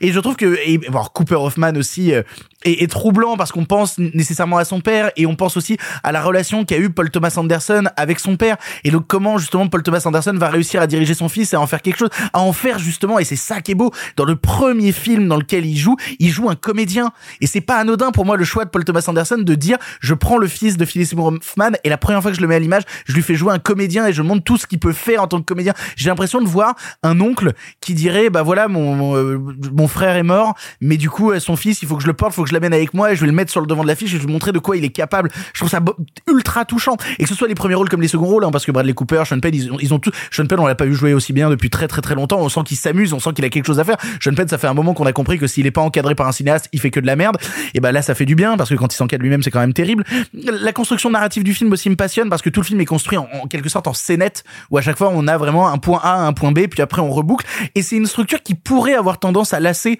parce que justement au bout d'un moment on sait que le film va être construit en scène et on avance de l'une à l'autre mais en fait ce qu'arrive à faire Paul Thomas Anderson c'est à créer un effet d'attente chez le spectateur parce qu'on sait qu'il va toujours pousser les curseurs plus loin. On sait qu'on va toujours avoir une, un résultat de l'histoire qui va faire évoluer à la fois la relation amoureuse des deux personnages principaux en tout cas la naissance d'un éveil amoureux entre les deux personnages principaux mais surtout même il y a quelque chose encore une fois tu parlais euh, on parlait de l'absurde et tout il y a quelque chose qui va très très très très loin la scène du camion encore une fois. Et donc ce qui fait que à chaque nouveau début de scénette on n'est jamais lassé mais on a de nouveau une grosse attente. Parce qu'on se dit oh putain on redémarre jusqu'où on va aller avec cette situation initiale? Quand elle commence à s'engager en politique je me suis dit jusqu'où on peut pousser? Ah oui parce qu'on n'a pas cité mais il y a Ben Safdie aussi. C'est le meilleur des trois, je trouve. hein. C'est le meilleur des trois seconds rôles. hein. ah il, est, il est très très très très fort. Mais voilà, j'aime énormément ce qu'arrive à faire euh, Paul Thomas Anderson euh, avec ce film. C'est euh, peut-être pour les gens de loin quelque chose de plus anodin, quelque chose de plus petit euh, comme film, alors qu'en fait même les choses petites, eh ben Paul Thomas Anderson arrive à les rendre très grandes. Il te raconte la liberté d'une jeunesse, il te raconte la liberté d'une époque. Il y a quelque chose sur ce sur ce Gary Cooper qui est Gary Valentine pardon qui est capable euh, d'investir en tout. Je vais investir dans des matelas, je vais investir dans des flippers. Il y a quelque chose de continuellement exaltant et il nous le fait ressentir par la beauté de l'image. Non, c'est c'est c'est vraiment très très bien. C'est vraiment très très bien Licorice Pizza. Simon, Un film sur la grandeur des petits débuts. Bah, ça fait du bien. C'est c'est pas une, j'allais dire c'est une surprise. Non, c'est pas une énorme surprise parce que ça fait, je crois pas que Anderson ait jamais fait un mauvais film. Alors, il y a plein de gens qui diraient que Inherent Vice, c'est pas un bon film. Eh ben alors tiens, c'est marrant parce que non seulement c'est un film brillant, mais je te dirais, à mon sens, c'est le plus proche en termes de structure, en termes d'approche, en termes de fausse déstructuration. Il me semble qu'à plein de niveaux, c'est le plus proche euh, de Licorice Pizza. J'ai beaucoup aimé le film. Je, je vais pas énormément m'attarder dessus parce que je suis conscient que je vais avoir besoin d'un deuxième visionnage pour laisser éclore plein de choses que je sens et que je pressens et signe, en tout cas pour moi, avec ma sensibilité, que c'est un sacré morceau de putain de bout de truc, euh, c'est que justement le film est tellement réussi qu'à un moment il abolit en moi toute capacité d'analyse, véritablement. Il m'emporte. Donc je vais pas euh, prétendre avoir de grandes théories. euh, et puis je suis d'accord avec tout ce que vous avez dit. Moi, deux choses qui m'intéressent. On oublie euh, parfois, souvent, de, de décrire Anderson comme un cinéaste éminemment politique, qui parle toujours de comment l'individu s'inscrit dans un groupe, quel est l'effet du groupe, quelle est l'idéologie dominante d'un groupe et comment l'individu y trace ou n'y trace pas son sillon. Et là, moi, il y a quelque chose que je trouve absolument euh, stupéfiant, fascinant et très poétique dans le film. C'est comment deux enfants, parce que même si elle est techniquement une adulte, c'est encore une enfant, ou du moins l'amour, l'amour naissant du jeune de l'adolescent qui est à côté d'elle lui permet de rester encore un peu dans l'innocence et l'énergie et l'électricité de l'enfance de l'adolescence eh bien comment ces deux enfants à l'amour naissant vont réussir à essayer de se focaliser là-dessus et de vivre ça, sachant qu'ils sont saturés autour d'eux d'adultes corrompus, d'adultes fous, d'adultes stupides, bref, tout autour d'eux leur crie que le monde est vulgaire, s'écroule, et finalement rétif à la grâce et pourtant eux ne vont être que ça. Et ça je trouve que c'est politiquement très intéressant poétiquement superbe Et alors, je voulais juste ajouter quelque chose pour compléter ce que tu étais en train de dire. C'est passionnant de voir que le personnage de Gary Valentine, justement, il est euh, comédien et il commence à faire des choses en tant que comédien, mais il garde vraiment les pieds sur terre. Il investit, il fait des choses à droite, à gauche. Et c'est marrant de, de voir que tous les adultes qui se retrouvent face à lui à un moment, on parlait de, de Sean Penn ou de Bradley Cooper, ce sont des gens qui ont réussi dans un certain star system. Et c'est intéressant de voir à quel point justement il arrive à confronter le star system qui est vieillissant et qui à un moment est parti en vrille et fait n'importe quoi et à quel, à quel moment justement ces jeunes qui commencent à toucher du doigt peut-être à un moment la possibilité dans star system eux sont très rationnels eux sont en dehors de ce monde et justement bah, Paul Thomas Anderson parle encore une fois de cinéma analyse le cinéma et ça en fait un miroir passionnant à regarder Et puis moi, il y a un truc que je trouve très intéressant et sur lequel je suis pas du tout d'a- d'accord avec toi, Arthur. Euh, J'ai pas du tout le sentiment que le film soit mélancolique ou nostalgique. Et je te dirais, s'il m'évoque euh, Il était une fois Hollywood, c'est pour être, je vais, j'ai envie de dire, son anti-modèle total. C'est-à-dire que j'ai pas du tout l'impression que euh, euh, PTA euh, nostalgique de cette période-là. D'ailleurs, il me semble, je veux pas dire de conneries, mais il l'a pas connu. Hein, il était tout petit petit enfant à ce moment-là. Il me semble qu'en fait, elle l'inspire au sens strict du terme. Pas genre c'était mieux avant. Oh qu'est-ce que c'était bien, qu'est-ce que c'était beau, mais elle lui donne des idées de cinéma. Et ça, c'est super beau à voir. C'est-à-dire que ça fait du film, non pas une déclaration d'amour à jadis, non pas le regret d'un âge d'or, mais je vais recréer, réimaginer un endroit de l'espace et du temps, et je vais pouvoir, avec cette idée-là, faire du cinéma, faire des formes. Et, et je trouve que c'est un truc qui est, quand on aime un peu bah, la mise en scène, la photo, le montage, je trouve que c'est extrêmement touchant, très impressionnant, parce qu'il est quand même en pleine maîtrise de son art. Et, et voilà, justement, je te dirais, c'est un film qui, à mon sens, est anti-nostalgique et qui utilise le passé comme un, un, un, un pur jouet, un pur jeu. Euh, un espace ludique et pas du tout comme euh, ah putain c'était bien avant hein. Non, non, t'as raison, c'est pas ce que je voulais dire, effectivement, t'as raison. La compa- le comparatif avec Tarantino, c'est juste sur euh, le regard en arrière d'une époque qu'on chérit un peu, mais effectivement, lui, lui, c'est son terrain de jeu, il s'y amuse. Il est alors pas- il est pas Tarantino, a-. Non, je suis d'accord. Tarantino a la tentation de te dire ok ça durera que le temps du film mais je vais lui redonner vie le temps du film Je suis d'accord. Sophie pour conclure Alors, euh, je vais un petit peu, euh, pas paraphraser, mais en tout cas sur le début, Arthur, parce que Paul Thomas Anderson, en plus d'être un de mes cinéastes préférés, ah bah c'est original c'est super original. Je considère que c'est sans doute le meilleur réalisateur euh, actuel. Euh, je, pour moi, il dépasse tout le monde. C'est très personnel Ah, comme j'ai opinion. entendu Alexis hurler au loin et Steven Spielberg je, je tiens à dire que j'ai fait une blague. Je l'ai appelé euh, au téléphone après la sortie. Je fais ouais, putain, c'était bof. Il m'a fait quoi? Mais franchement, c'est un film pour toi. Il fait non, je rigole, c'est mon numéro 1 de l'année. Genre vraiment. Et, euh, et, et je vraiment, c'est mon numéro 1 de l'année. Et je, je vous le parie vraiment que ça le restera. Paul Thomas Anderson, pour moi, c'est le réalisateur des fresques. C'est un cinéaste de fresques. Il te prend un paysage entier, il te le remplit de monde et il arrive tous à te les faire vivre. Et déjà, ça, c'est quelque chose qui me fascine. En effet, euh, c'est pas un, film nostalgique, mais c'est un film qui regarde avec bienveillance son début de vie à lui, enfin en tout cas la, la période qui l'a bercé. Et je trouve ça vraiment très beau de faire un film des années, enfin dans les années 70 sans avoir un vrai euh, regard euh, qui porte un jugement sur notre société actuelle et je trouve ça très cool. Je trouve que c'est incroyable à quel point au travers d'un brouhaha de dialogue, il nous ramène toujours à l'essentiel avec cette histoire d'amour, c'est genre de la, de la jalousie, de la possessivité, de la maladresse avec vraiment deux personnages, lui qui est et je l'avais noté, c'est pour ça que je, je trouve que c'est un jeune homme hyper actif de réussite et elle une jeune adulte qui n'y arrive absolument pas à l'être en fait qui elle elle regarde toujours les Qui n'a même pas envie d'en être, ça ne l'intéresse Si. pas. alors, c'est ça qui est intéressant. C'est que j'ai jamais vu un film qui nous le raconte aussi bien parce que autant le film est très bavard, autant entre eux, c'est toujours, euh, c'est- c'est- ils se parlent très peu au final pour se dire les vraies choses. Elle, elle arrive jamais à se poser parce qu'elle regarde toujours où peut être la réussite. Elle regarde toujours euh, qui pourrait lui apporter quelque chose qui brille un peu plus. Quand euh, au, au tout début d'ailleurs le jeune comédien, j'ai oublié son nom mais c'est pas grave, qui fait l'autre acteur star, qui réussit un peu mieux, elle va avec lui. D'ailleurs il était super euh, dans la série. euh, euh, dans Santa Clarita Diet euh, que, que j'aime beaucoup il a vraiment une, une gueule ce gamin et donc elle va avec lui puis après bah elle s'amourache un peu du frère Safdie parce que il représente quelque chose et ce gamin elle le croit jamais dès le début qu'il a un potentiel de réussite et elle elle s'empêche de le regarder vraiment je trouve que c'est un film qui, comme ses personnages, court tout le temps en avant. Paul Thomas Anderson, en plus d'être pour moi l'un des plus grands narrateurs du cinéma, il arrive à te créer des histoires plus riches que n'importe qui d'autre arrive à le faire. Il a cette, cette mise en scène extrêmement sensée qui n'est jamais tape à l'œil. Il y a un détail qui m'a vraiment marqué, c'est donc les personnages courent tout le temps. Ils sont tout le temps dans une fougue, mais qui te déchirent le cœur. Ils sont tous en train de courir. En effet, c'est un film de gamins. C'est des gamins qui courent pour vivre. Et ça, je trouve ça bouleversant. Et il les filme tous de manière vraiment très différente quand ils courent. De temps en temps, c'est des plans séquences. De temps en temps, c'est très cuté. Et à un moment, quand deux personnages courent l'un vers l'autre, c'est un champ contre champ fixe et où t'as l'impression qu'ils avancent pas. Et je suis vraiment en mode putain, mais comment t'as fait ça? Comment t'arrives à mettre autant de sens en filmant genre vraiment 30 fois dans ton film des gamins qui courent et en, en mettant du sens dans la manière de, de monter l'action, mais surtout de les filmer? Il y a la plus belle scène du film, c'est pour ça pour moi c'est pas le camion, euh, parce que pareil à un moment elle s'amourache un petit peu de Sean Penn parce que bah, Mm. pareil figure du cinéma, donc contrairement à l'autre qui est un espèce de pseudo acteur mais qui va vers autre chose, euh, lui c'est un acteur confirmé, c'est un acteur qui a de la bouteille et on le on, on le jette pour faire une cascade en moto un peu improvisée. Et il y a juste une scène où t'as Sean Penn sur sa moto qui va dans Oh, un ravin c'est génial, ça. et lui qui court pour aller la voir elle. Et t'as l'impression qu'il va aussi vite que la moto. Je sais pas comment c'est possible tout est signifiant chez Paul Thomas Anderson, tout est brillant et même si en fait ce que j'aime aussi chez lui, ce que j'aime le plus dans son cinéma, c'est que c'est pas un cinéma sans défaut parce que tu sens que de temps en temps il est un peu exalté par son sujet. Pour moi le seul film parfait de Paul Thomas Anderson c'est Phantom Thread parce qu'il est millimétré. Et Magnolia Ah non, C'est du pâté?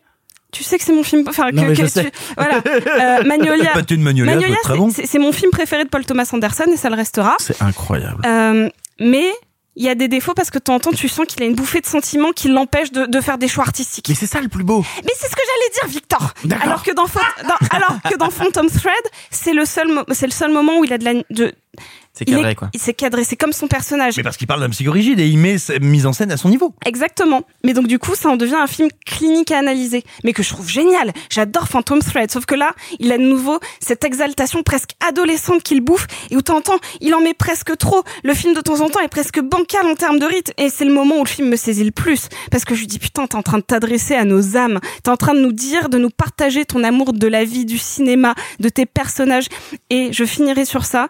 J'ai pas pleuré pendant le film. Par contre, j'avais les yeux humides tout le long. Mais euh, quand Cooper Hoffman joue, il y a pas mal de moments où genre vraiment il ressemble à son père dans les expressions et j'avais des frissons qui parcouraient tout mon corps parce que j'avais l'impression de voir mon acteur préféré renaître à l'écran porté par le cinéaste qui l'a le mieux traité et ce, voilà je m'arrêterai sur ça Vous l'aurez compris, on est amoureux de Licorice Pizza et on vous encourage à aller le voir. J'avais une Sophie d'ailleurs. Vous savez pourquoi ça s'appelle Licorice Pizza? Oui, j'ai découvert ça euh, hier, je crois. Parce qu'en fait, Licorice Pizza, ça veut dire pizza au réglisse. Et c'est quoi une pizza au réglisse? Un vinyle. Un vinyle. C'est un vinyle. Et puis aussi, Licorice Pizza, c'était une, euh, un- enfin un disquaire dans les Oui, années c'était- 70 euh, aux États-Unis qui s'appait Licorice Pizza. Ça doit voilà. être sûr- sûrement une pratique scato aussi. Oui, probablement. Non mais j'aime bien qu'il utilise un titre qui a le rien à voir. réglisse là? Ah, l'enfer. oui c'est un, c'est un des rares films où genre t'as pas un moment où ils font eh licorice pizza. Genre, Ouais, tu vois. j'ai cru que t'allais dire oui, c'est une vraie Scato, absolument. Ah, ça, me fait, ça me fait de la peine qu'on finisse sur ça. On peut dire un truc positif. Non, mais moi, je trouve ça, moi, je trouve ça vraiment super qu'il ait choisi un titre qui n'ait rien à voir, à part si ce n'est, lui, un souvenir d'enfance, encore Ouais. une fois.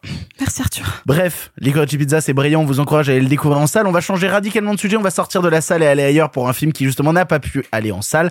On va vous parler de The Green Knight.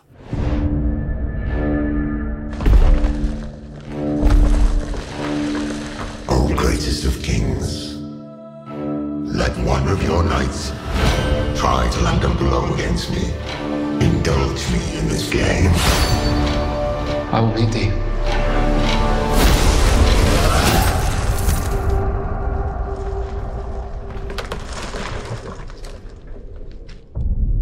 One year hence. The Green Knight est le nouveau film de David Lowery, sorti directement sur Prime Video quelques années après son fameux Ghost Story. Avec au casting Dev Patel ou encore Alicia Vikander et adapté d'un roman de chevalerie nommé Sir Gauvin et le Chevalier Vert, on y suit le voyage initiatique d'un héros en devenir, le fameux Gauvin, qui, défié par le Chevalier Vert, va devoir traverser moultes épreuves afin de pouvoir prouver sa valeur. Je vais commencer sur le film parce qu'il est peu dire que j'attendais énormément The Green Knight. Déjà parce que je suis un immense fan de, de Ghost Story, voilà, qui à l'époque a été un film qui malheureusement a bénéficié d'une quasi-sortie technique en France parce que déjà distribué depuis longtemps aux US, etc. Très triste. J'avais eu l'occasion de le voir en salle, j'étais ravi. Mais on a néanmoins eu de la chance qu'il soit exploité en salle. Exactement. Mais j'étais un peu triste de ne pas voir plus et donc c'est un film qui a grandi plus tard et que j'ai revu et qui me traumatise à chaque fois et qui m'a permis de comprendre quelles étaient les obsessions de David Lowery. Et donc quand je vois les premières images de The Green Knight, déjà je suis estomaqué par la, la puissance visuelle que me provoquent ces premières images et j'ai très très hâte de voir si on va retrouver ces thématiques-là. Oui, oui, oui, oui, oui, oui, oui, oui, oui, oui, oui, oui, oui. Parce que ce qui développe dans le Ghost Story avant, c'est toute une notion de qu'est-ce qu'on va laisser. Quel est notre héritage Et au-delà de quel est notre héritage, comment on affronte la mort, comment on affronte l'humanité dans la mort, qu'est-ce que représente l'humanité à travers la notion d'individualité qui s'apprête à un moment à mourir. Et toute l'histoire de The Green Knight, ce n'est que ça. C'est un individu qui, durant tout le long métrage, va devoir prouver sa valeur, qui se pose des questions sur son propre décès, qui va en plus rencontrer sur son périple d'autres personnes pour qui la mort a une valeur, parfois vengeresse, parfois dans une envie euh, d'attaquer l'autre, parfois dans une envie de protéger l'autre. C'est quelqu'un qui a tous les instants de son périple se retrouve confronté à la notion de mort et comment lui, qui essaye de se créer un honneur, va devoir à un moment faire une décision sur son destin et devoir choisir entre euh, mentir à l'autre ou euh, accepter d'avoir une destinée un peu plus funeste. Déjà, je suis ravi de retrouver les thématiques de ce cinéaste-là parce qu'elles me parlent et qu'elles me touchent profondément. Ensuite, je sais que ça gêne plein de gens et que ça peut déboussoler certains. Il y a une volonté éminemment esthétisante dans le dans The Green Knight. Ça, on peut pas lui retirer. David Lowery aime l'image, il aime la belle image, il aime le bel ouvrage. Et entre le film ouvragé et le film qui raconte quelque chose par sa puissance de l'image, bah il y a qu'un pas en fait sur euh, est-ce que cette image-là, elle est un peu juste à pas l'œil ou est-ce qu'au bout d'un moment elle va raconter quelque chose. Et dans The Green Knight, je la trouve d'une puissance folle. Pour moi, on retourne à juste un, une hypnose de l'image que j'avais pu ressentir à une époque, je pense, euh, devant euh, Valhalla Rising de Nicolas Winding Refn, où justement l'image et la beauté de l'image et le travail de l'image de Refn à l'époque me provoquaient juste une décharge hypnotique où je restais figé à regarder le rythme lancinant d'un récit qui m'emmenait à travers son travail de l'image. Et ben c'est ce que je ressens dans The Green Knight. Donc c'est un rythme qui peut déboussoler parce que là encore une fois, on est sur plein de chapitres et que il assume complètement ce chapitrage David Lowery en nous mettant des énormes cartons de texte sur l'image et en assumant de tirer ça d'un récit justement euh, du roi Arthur, de la table ronde et de J'en parlerai. Ah non, bien évidemment. Mais du coup, je trouve ça passionnant de voir comment il arrive à en faire quelque chose et comment il arrive à en faire quelque chose de cinéma.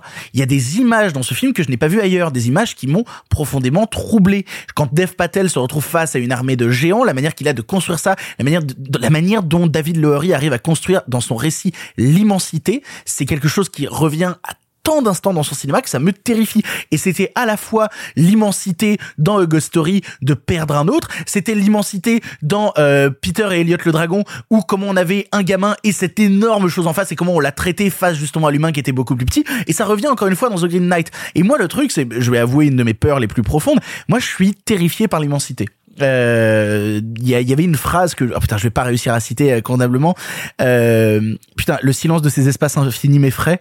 Je voilà c'est ça la phrase. Bah, moi c'est un truc que je ressens profondément et la question de l'immensité des choses trop grandes et qui me dépasse c'est quelque chose qui me terrifie. Et c'est seulement dans le cinéma de David Lowery que j'arrive à me réconcilier avec ces choses immenses parce que je vois avec quel amour il les traite et avec quelle envie d'aller vers elle. Il, il fait quelque chose de beau quoi, quelque chose de tendre, quelque chose de perturbant par instant parce qu'il y a tout un chapitre où le personnage euh, de Gauvin se retrouve perdu dans un château avec des personnages dont on ne sait jamais réellement les motivations. Ah bah si. Bah, il, est, il, il est chez le... Non. Ah bah si. Pas du tout. Bah si. Mais ça va pas la tête. Euh, Ah non, bah si, non mais c'est pas euh, c'est pas notre opinion, c'est ça. Mais non. Euh, Ah bah si. C'est marrant, je l'ai pas du tout ressenti comme ça. Ah non mais, Ah, mais puis ça dit, c'est ça. C'est ça. Ah, c'est marrant. Parce que, Parce que je l'ai pas du tout ressenti comme ça. Non, mais, mais ça rejoint ce que je disais tout à l'heure. Donc, non, non, c'est pas grave. En passant pour un con, j'arrive à en tirer quelque chose. Euh, j'ai basé une carrière là-dessus. Euh, non, mais c'est-à-dire que c'est marrant à quel point, justement, juste hypnotisé par l'image, hypnotisé par ce qui se passait dans la mise en scène et dans l'esthétique, j'ai seulement pris les émotions du personnage de Dev Patel perturbé qui ne sait jamais où se situer sans réfléchir à en savoir plus. Et, et juste en fait je me suis juste pris la décharge de, de perdition de son personnage avant de réfléchir justement à quelle était le, la vérité qui était qui m'était montrée. En fait la vérité je m'en branle en quelque sorte parce que ce qui m'intéresse c'est le cinéma qu'il y a dans The Green Knight. Et je vois déjà plein de gens en parler sur les réseaux sociaux être pour beaucoup déçus avoir des gens qui disent bah putain euh, pétard mouillé ou quoi que ce soit Oh, putain, si tous les pétards mouillés ressemblaient à The Green Knight, je veux beaucoup plus de pétards mouillés dans le cinéma. Sophie. Eh ben écoute, moi le premier truc qui m'intéresse quand je regarde The Green Knight, hormis euh, mon amour pour David Laurie, euh, c'est de base, c'est tiré d'un poème. C'est un poème du XIVe siècle. Euh, donc j'avais le nombre de vers, euh, c'est environ 1200, euh, c'est 2500 vers, euh, 2530 vers. Donc c'est un poème long, mais c'était pas, euh, c'était euh, c'était relativement normal euh, au XIVe siècle euh, de, de faire ce genre de, de durée pour un poème. Je peux même vous dire qu'il était construit en ABBA. Euh, j'ai fait de la littérature médiévale, sachez-le. Et ce qui m'intéresse, par contre, c'est que il a quand même malgré tout compris son élément de base et son support, mais il se détache beaucoup de la forme d'un poème pour en faire, selon moi, de la chanson de geste. Ah oui. Voilà. Donc ça, c'est mon premier point. C'était hyper important. Et, et- et alors, Merci Simon. Venant de toi, ça me touche beaucoup. D'ailleurs, je crois, sans me tromper, parce que je suis allé me renseigner sur le poème, qu'il Ah, s'est ah, ah, arrêté à avant la fin du poème. C'est-à-dire que pour moi, je crois que quand, quand on prend le poème original, la fin que David Lowery propose, afin de pouvoir donner son point de vue, parce que c'est Alors. normal, le cinéaste, il se réapproprie le texte de base pour en donner quelque chose, je crois qu'il s'arrête avant la fin qu'il y avait dans le poème qui donnait un peu plus derrière. Pas exactement, c'est que t'en as plusieurs en fait. Tu as plusieurs apparitions et plusieurs œuvres dans lesquelles le Green Knight apparaît et où il a des motivations légèrement différentes, voire des interactions avec des personnages légèrement différents. En, en tout cas, pour moi, la, la fin de The Green Knight, que on ne spoilera pas ici, c'est un des trucs les plus tristes et qui est venu me chercher au trip que j'avais vu depuis très très très longtemps. Il- il- ouais, il y, a il y a quelque chose de la fatalité de l'être, moi, qui me bouleverse dans le dans le da- dans les dernières 20 minutes. Alors la, la, fan- la fatalité, le fantastique, c'est vraiment des, des trucs qui sont très proches. En fait, on peut se dire waouh, autant d'éléments fantastiques, euh, c'est très moderne, mais en fait non, pas du tout. Euh, pour le coup, il est très très proche. Il faut savoir que dans la littérature médiévale, euh, tout ce qu'on va retrouver, même dans un Seigneur des Anneaux, etc., c'était déjà présent dès le 11e siècle en fait dans la chanson de geste. Des sorcières, des fées, des dragons, des géants, des licornes, tout ça, c'est déjà, c'était déjà là quoi. Mais tu fais bien de dire le Seigneur des Anneaux, Tolkien a été un des traducteurs de Sir Gawain and the Green Knight. Voilà, Bah, tout est lié, c'est quand même beau. C'est beau. Plein de sophiches. Euh, aidé par, euh, en collaboration avec Simon Rio.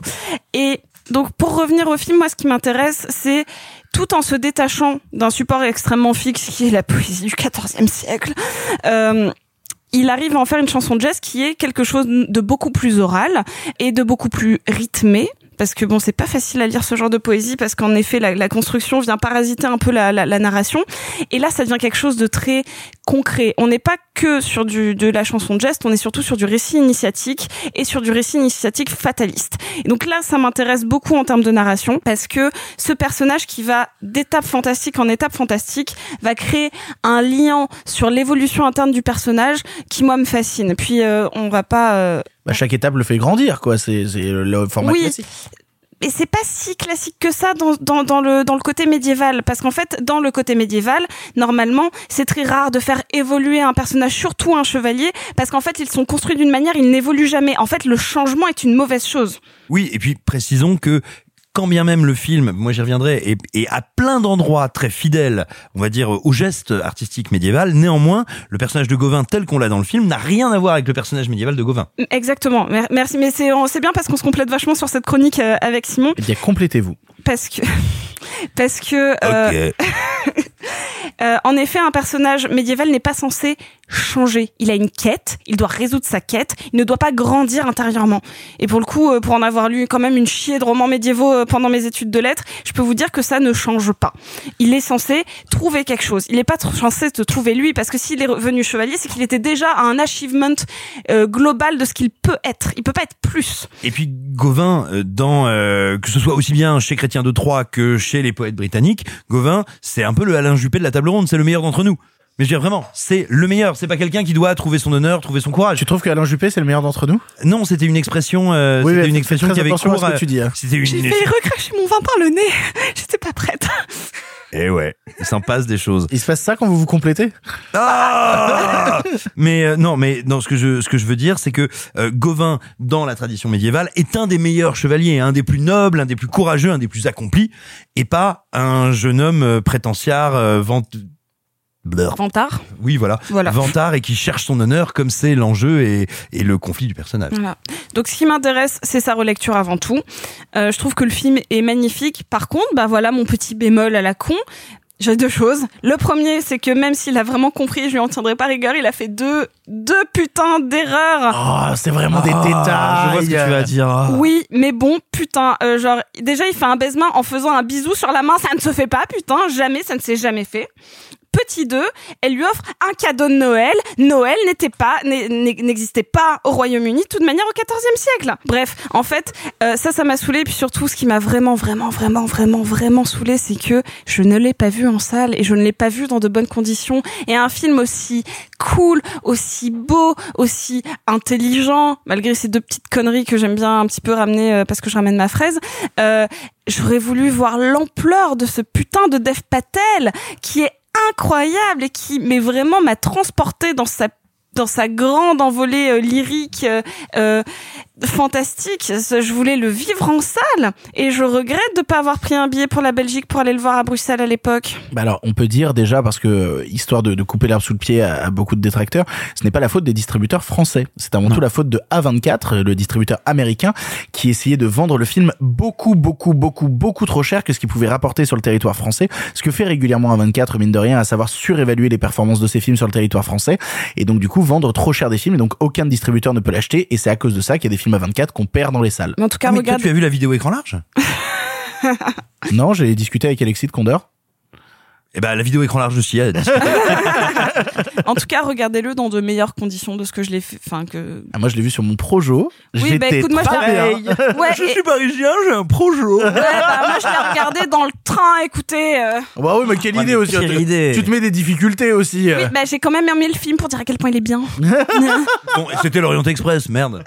Bon, allez, Simon, vas-y. Alors pour le coup, euh, je me suis euh, retenu de voir le film jusqu'à ce qu'il soit officiellement disponible en France. Parce que T'avais pas un tonton américain qui pouvait te l'envoyer? Le fameux tonton américain qui envoie les films? Non, tonton Lebron n'a pas pu m'envoyer la VHS. Ah, quelle tristesse. Euh, non, non, mais euh, non, mais plus sérieusement, et je l'avais fait en plus sciemment parce qu'il y a eu une espèce de une, une telle écume quand d'abord sont arrivées les bandes annonces et puis quand a survenu cette euh, polémique, euh, cette polémique pour euh, 2000 lobotomisés sur les, les distributeurs sont pas bons, ils n'ont pas sorti le film.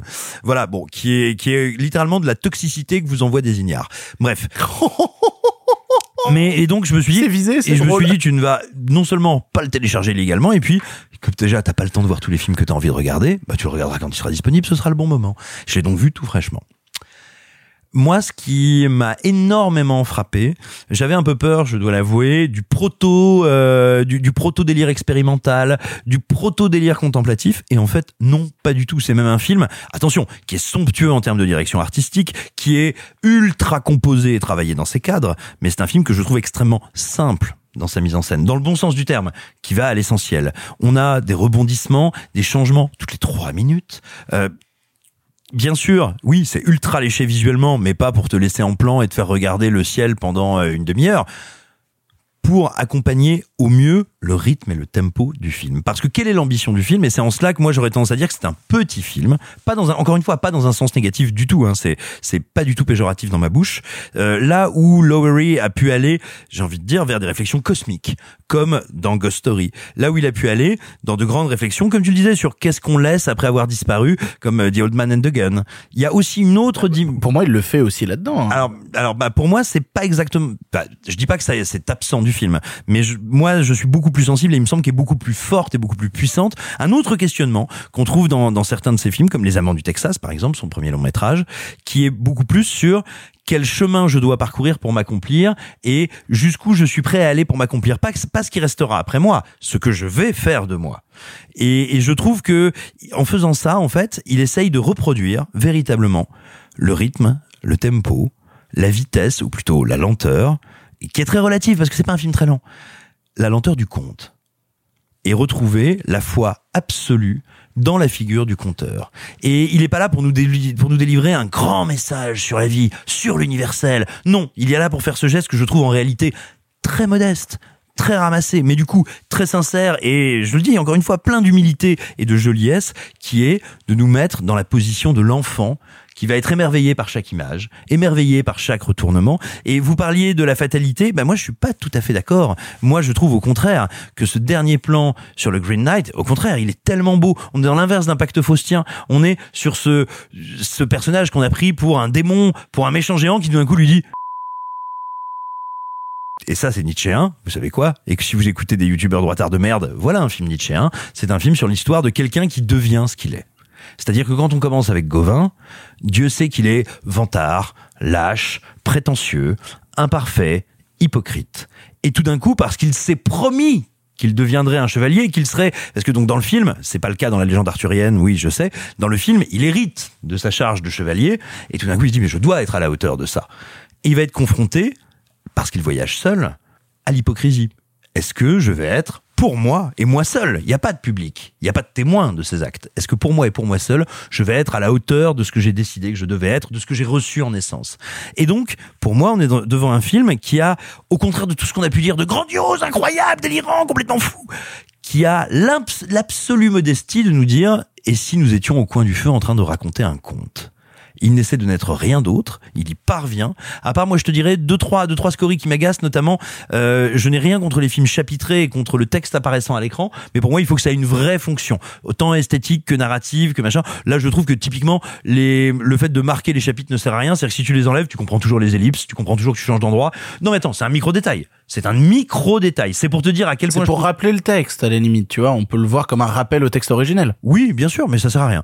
Mais, mais c'est pas grave. J'ai envie de te dire, le seul défaut que je trouve dans ce film, c'est une vingtaine de photogrammes où il y a du texte dessus.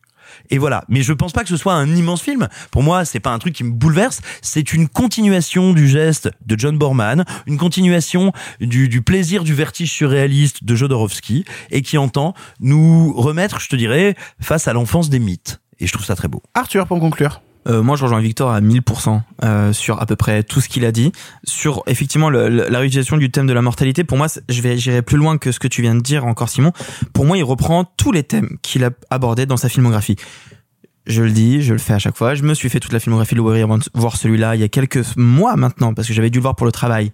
Et j'ai le souvenir qui est encore très, très frais dans ma tête. Et on retrouve tout, hein. Tu parlais des amants du Texas. Pour moi, on retrouve aussi le destin qui gâche l'histoire d'amour, qui est aussi très présent dans l'amant du Texas. On retrouve l'importance du folklore pour vivre euh, euh, plus facilement le quotidien qu'il y a dans Peter Elliott le dragon. Tu as entièrement raison. et tu- euh, même même son premier euh, que j'ai pas vu, j'ai lu le scénario, mais je vois très bien ce que ça peut raconter Saint-Nick sur euh, le parcours d'un d'un territoire. C'est exactement ce qu'il fait là. Et puis euh, Ghost Story, évidemment. Euh, si ce n'est que euh, quand il parle de la mortalité du, de- du temps qui passe, de la de l'empreinte qu'on laisse, euh, il est peut-être moins romantique qu'avant. Il est peut-être plus euh, Désabusé. Ouais, en fait. euh, Vous trouvez pas ça désabusé, Ghost Story?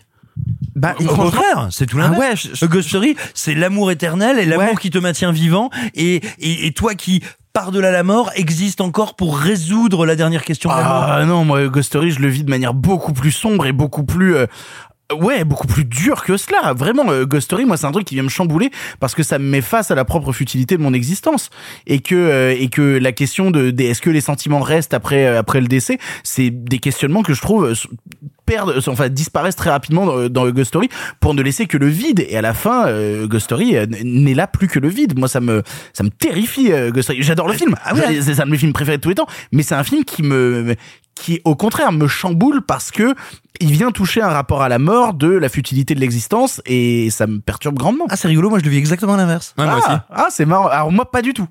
Alors et donc moi je l'ai vu comme ça et du coup je vois The Green Knight comme un film où il accepte sa part de dépression, tu vois.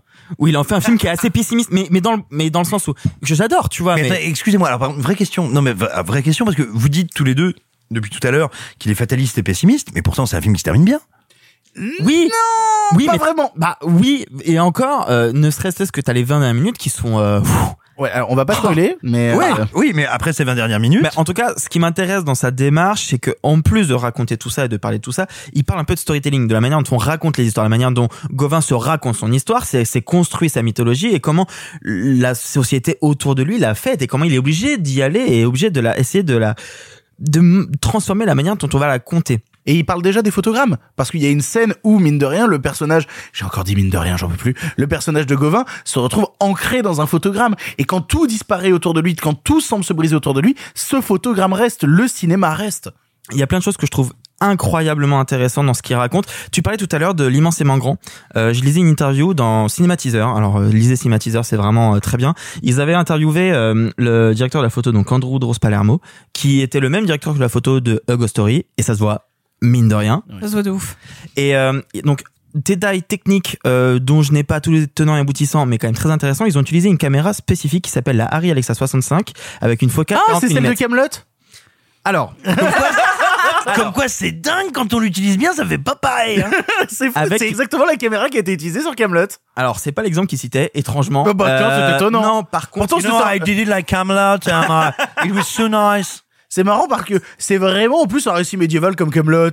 non, par contre, si vous voulez vous faire une idée, euh, avec la focale 40 mm, c'est bah, la même caméra que euh, The Revenant de Inarritu et Roma d'Oquaron, deux films qui utilisent Et le très près, le très près et en même temps tout le décor. C'est-à-dire que, euh, il, il le dit lui-même, hein, le, le cinématographe, il dit je pouvais filmer à 5 cm de l'acteur sans déformer le visage, tout en ayant la richesse du fond. Et ça, c'est ça provoque des images absolument démentes. Ça provoque, je trouve que le film est d'une richesse folle et d'une générosité rare et que ça propose des images étouffantes de beauté en fait, étouffantes de beauté. C'était hyper intéressant. euh, il, il explique que c'est que hum, il a voulu un peu citer de SF dans les décors ou quoi, et je crois que je vois ce qu'il veut dire. Mais surtout, il y a des images d'horreur. Mais de vraie horreur. Et lui qui rêve de faire des films d'horreur depuis longtemps, ça se voit. Enfin, je, je les rêve yeux d'un film- blancs. je rêve d'un film d'horreur de Les David Bowery. les yeux blancs de Guenièvre. Ça, ça vient de Fulci. Euh, la, la tête en flamme. Et puis toute la séquence avec le lac. La séquence dans le lac. Ah, oh. la séquence dans le lac. C'est-à-dire qu'il va, il va piocher des trucs à gauche, à le droite. plan de caméra avec la tête qui roule, tu fais C'est fou, c'est totalement fou. Et alors même, alors je n'y aurais pas pensé de moi-même, mais Lowry en interview explique que euh, il s'est pas rendu compte, mais en fait en le revoyant, euh, Indiana Jones 3 a la même structure de fin euh, de dernier arc que le, le sien. Quand il rentre dans la chapelle et que machin. Il Ah. n'empêche que- il n'empêche que je trouve ça intéressant de réussir à voir comment dans un truc aussi classique que peut être euh, le, le roman médiéval tel qu'on le connaît et comment il essaye d'y injecter des choses qui lui est chères et qui lui sont propres et je trouve ça brillant. On parlait de Dev Patel tout à l'heure, je le trouve incroyable. Et Il est beau. et, euh, et moi, il y a un truc, il y a un truc qui me, qui me, qui me perturbe un chouille avec, avec Laurie que j'adore, hein, c'est cette capacité qu'il a de faire des blockbusters pour Disney et revenir à des films indés et alterner comme ça. Et c'est toujours un truc qui m'a un peu paumé et en même temps, il y a quand même une logique dans tout ce qu'il veut raconter. En même temps, il en a fait qu'un. hein. Non, il en a fait un deuxième, là, Peter et Wendy qui sort, c'est son prochain film. C'est pour Disney, Peter et C'est Wendy? Pour Disney. Peter Wendy, c'est pour Disney, il l'a tourné et il est en train de se bosser sur un nouveau et il le dit, j'adore Disney, j'adore bosser avec eux, si je peux en refaire un, je le referai avec plaisir. Vu, que- vu comme euh, Eli- Peter et le dragon est brillant, je suis très curieux. Bah, Absolument. Ouais. Absolument. Et euh, lui, il dit que Peter et Wendy, c'est son meilleur film, qu'il a hâte de, de le sortir, etc. Moi, en tout cas, un mec qui peut faire ça chez Disney pour ensuite pondre des The Green Knight, moi, je suis pour à 100%. Vous l'aurez compris, on aime beaucoup The Green Knight et on vous encourage à aller le découvrir sur Prime Video. Malheureusement, si vous avez l'occasion de le voir sur le plus grand écran possible, voyez-le sur le plus grand écran possible. Possible. Putain, deux très bons films pour commencer cette année. Deux films qui sont dans le top 10. Hein oh, c'est incroyable On va passer à quelque chose d'autre maintenant, qui a déçu certaines personnes, mais qui a plu à d'autres. Comme ça, au moins, on va essayer de relativiser ce bon début d'année. On va parler d'en attendant Bojangles. J'aurais dû garder les pieds sur terre pour deux. J'aurais dû te protéger davantage. Vous savez parce que vous n'avez pas cherché à me protéger.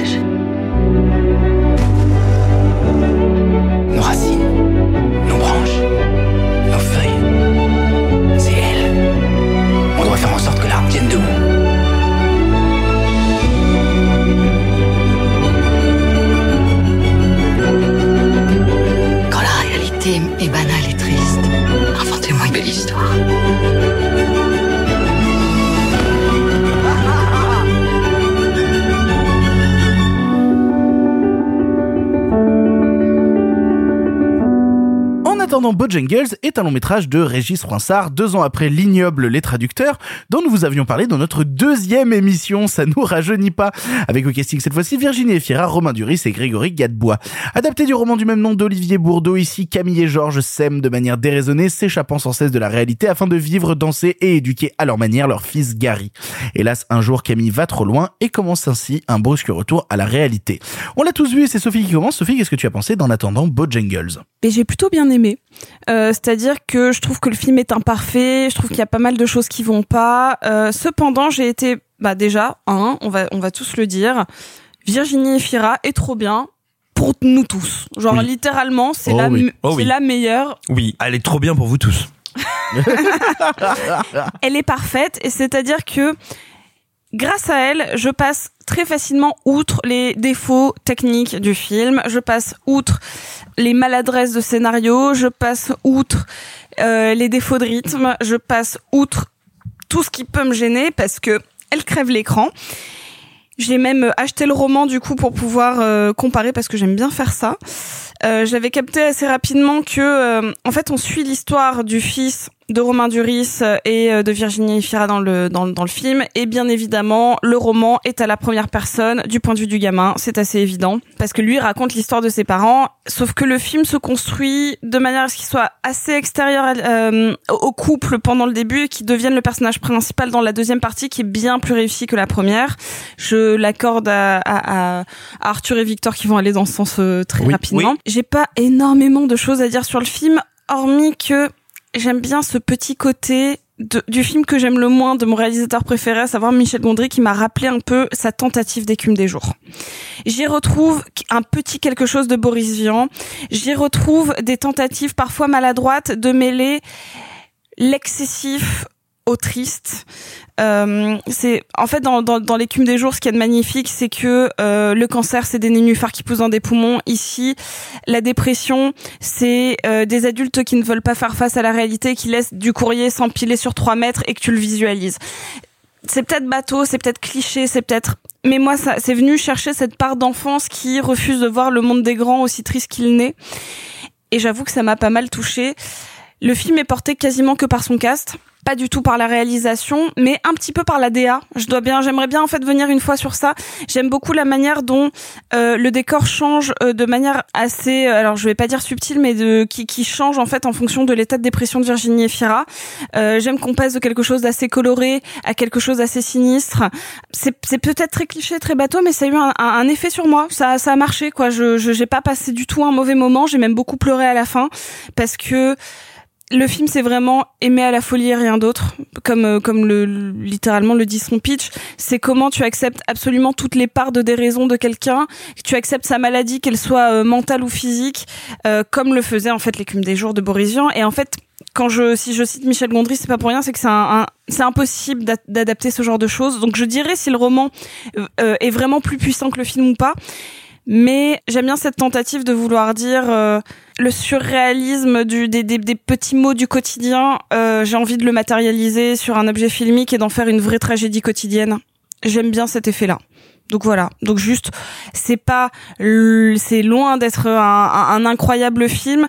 Je l'ai regardé avec ma maman qui a beaucoup pleuré parce que c'est ça. Je pense que c'est un, un très joli film à regarder euh, avec sa maman et que c'est quelque chose qu'on partage assez bien, ce genre de tristesse très forte qui vient te, te casser la gueule et, c'est euh, moi je trouve que c'est efficace, voilà, Euh, et c'est bien mieux que le reste de la filmo.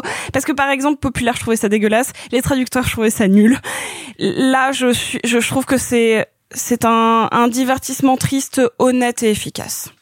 Moi, je pense que Régis Froissart n'est pas un bon réalisateur. Euh, histoire de commencer par quelque chose de de, de carré. Agréable. Voilà, c'est ça, de carré et de précis. Et euh, j'en tiens pour preuve le fait que euh, malgré que j'apprécie des choses dans En attendant Bojangles et que le film ait pu euh, vraiment me toucher, le film a un rythme dégueulasse. Vraiment, il y a un truc dans la première partie où euh, j'avais envie d'arrêter le film à la première moitié et de faire un entracte quoi. Je me disais mais je sais pas où on va et je m'ennuie. C'est, il y a un truc lent, mais lent qui ne marche pas parce que tous les personnages courent partout. Il y a, y a une vraie dissonance entre les comédiens qui s'efforcent de faire vivre le film en se donnant à 2000% et une mise en scène et un rythme de montage qui fait qu'on s'emmerde.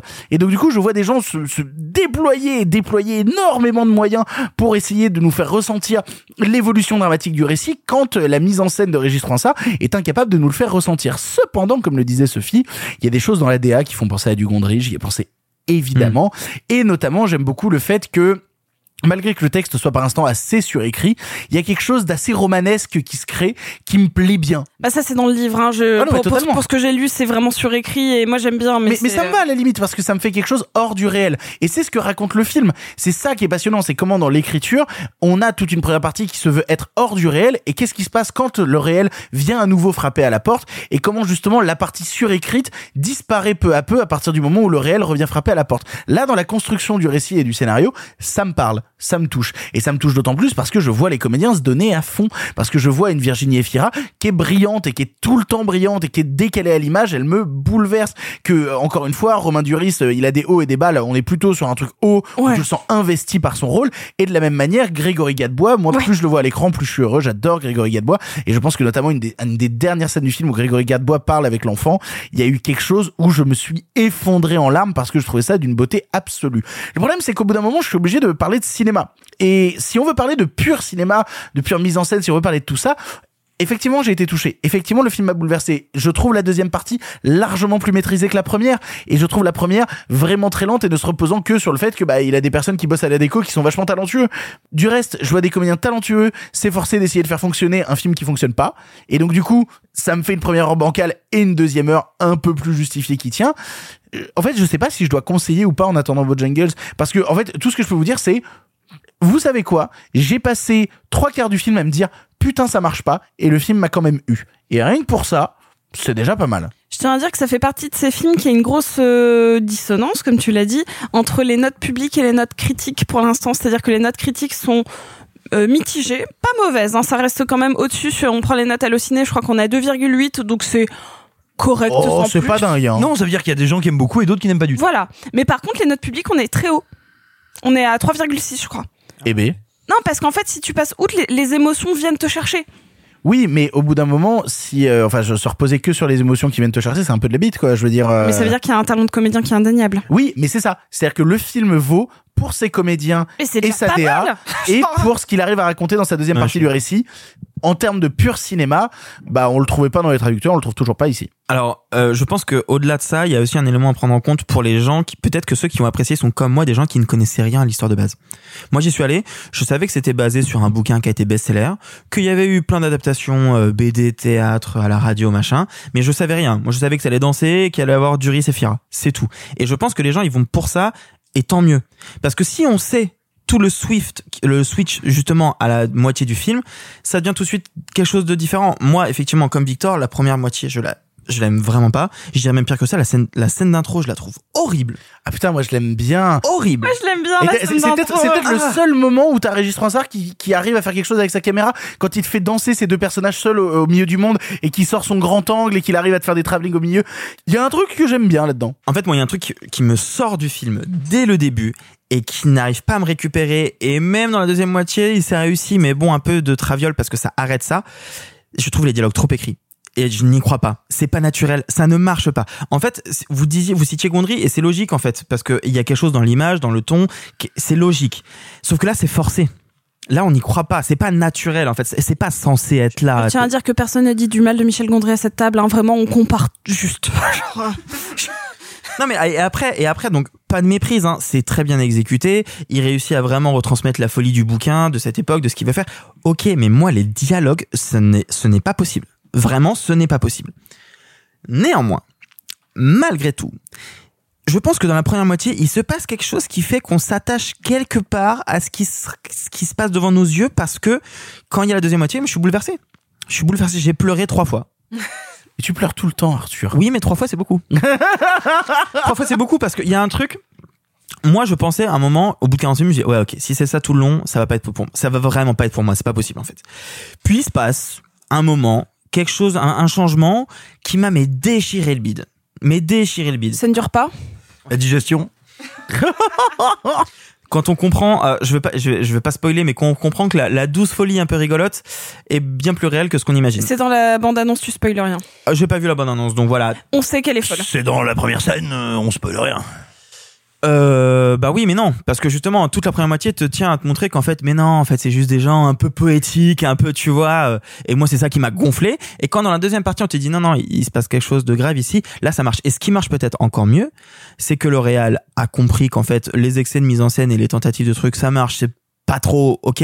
En fait, là, on va se reposer que sur Fira. hein. En fait, moi, je trouve la grande qualité du de la deuxième partie, c'est qu'il se dit bon allez, Virginie, c'est à toi, et qu'il lui donne les clés du truc, et que tout ne repose que sur elle, et que elle, par contre, elle est brillante, mais comme à chaque fois en fait. En fait, c'est fou, ça fait au moins trois ou quatre, on l'a vu trois ou quatre fois en, en 12 mois. Ouais, à quelque chose l'écran. comme ça, ouais. À chaque fois, elle est brillante. Et à encore, chaque fois, on il y a n'a un pas pas parlé de Madeleine Collins qui est Elle est, sortie. elle est euh, très bien dedans. Elle, bien. elle tient le film. C'est vrai que dans celui-là, elle est très bien. Et elle a une espèce de mélancolie dans les moments heureux et de et de joie dans la tristesse qui est quand même qui est renversant. Enfin, franchement, moi je la trouve exceptionnelle. Et même Duris, tu l'as dit, effectivement, il y a des hauts et des bas. Euh, là, là, tu te sens investi, tu sens qu'il a envie d'essayer de faire quelque chose et de et d'y aller à fond. Le, le, le gamin joue très mal. Non, je suis pas d'accord. Je suis vraiment pas d'accord. Ah non, mais ah, Ah par ouais. rapport aux autres, non. Mais il joue mal. Oh là là. Ouais. J'avoue, je me souviens même plus. si tu veux. Je te- Non mais je t'avoue, je... oupsie. Oui, parce qu'en fait, je- je- non mais c'est vrai, t'as- t'as raison. Au final, c'est un bon point. Je me souviens que de Virginie Fira dans le film. Après, moi, je l'ai vu il y, a, il, y a, il y a deux mois, mais malgré tout, tu vois, il y a vraiment ce truc de. Pour moi, c'est Virginie Fira qui marque Grégory. Gadebois, il est bien.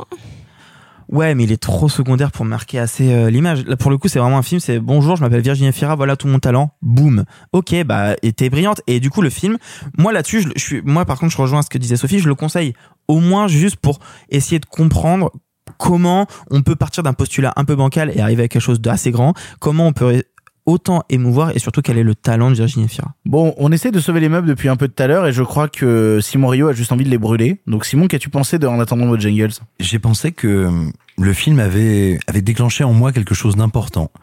Il a réveillé un, un sentiment, un souvenir, une fragrance presque, que je n'avais pas senti depuis des années. Je ne sais pas, vous autour de la table, mes compagnons, je ne sais pas, vous, nos auditeurs, si vous avez connu ça, ou si vous êtes en train de connaître ça. Quand, vers le milieu, la fin de l'adolescence, tu commences à boire des coups, et tu fais des soirées, c'est l'époque où tu es toujours avec tes amis, tes amis d'amis. Et puis de temps en temps, bah il y a un gros blaireau qui arrive. Oh et tu sais, lui, il s'est pas rendu compte qu'il avait pris euh, de la tourtelle ou un panaché ou la bière sans alcool. Et il te fait, je suis complètement bourré, je suis un déglingo, viens voir, je fais des trucs de ouf. Et tu fais, bah non, tu me prends pour un con, t'es juste teubé. Pas du tout. Et maintenant, je suis sous. Mais non, t'es pas sous, t'es t'es chiant. Et ben voilà, c'est l'histoire de ce film. C'est l'histoire de ce film qui est mis en scène avec une emphase idiote, avec des effets de style pathétiques. Vous avez parlé de la première partie. Et vous avez eu euh, beau jeu de reconnaître qu'elle est euh, indigente, mais c'est pareil pour la suite, on y reviendra. Non, c'est absolument incroyable. C'est-à-dire que c'est un film qui te fait des démonstrations de force incroyables, parce qu'en fait, il ne sait pas ce qu'il raconte. Il se focalise en permanence sur ces effets de découpage et de montage qui sont à la fois surlignés et grossiers. Tu parlais du texte, bah oui, et vous avez dit c'est le haut du panier pour Romain Duris. Peut-être, mais le haut du panier pour Romain Duris, ça reste le panier de crabe pour le reste des comédiens. et, et le, et le problème, voilà, c'est que le salut Gredin, comment ça va Nous sommes la folie. Oui, bah ok, super, merci. Le, vive le haut du panier. Euh, donc Duris est insupportable. C'est pas sa faute. Le texte est abominable. Euh, Virginie Efira est une immense comédienne qui jouit d'un charisme stupéfiant, mais elle aussi, elle est mauvaise comme un cochon parce que le texte est abominable. Mais ça va pas. Non Si, si. Même de ce texte, elle arrive à en faire quelque chose de formidable. hein. Je peux Ah, t'accorder mais dès que tu tout. coupes le son, dès que tu coupes le son, oui. Non, non, non, non, et c'est terrible. Donc c'est, je veux dire, techniquement, c'est un film. C'est pas un film riche, c'est un film luxueux. Et c'est un film luxueux sur un sujet qui appelle de la grâce ou qui appelle au moins de l'authenticité.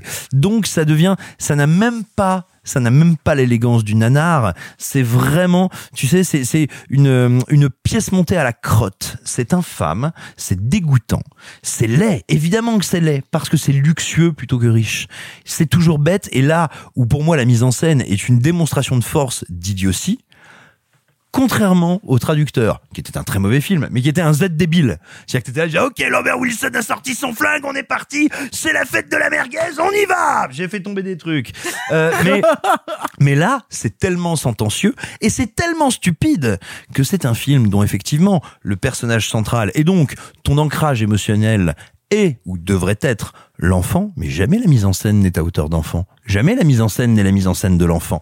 C'est un film qui se regarde filmer alors qu'il est tourné par un aveugle. Ah, je suis pas d'accord. Je trouve que justement, il va.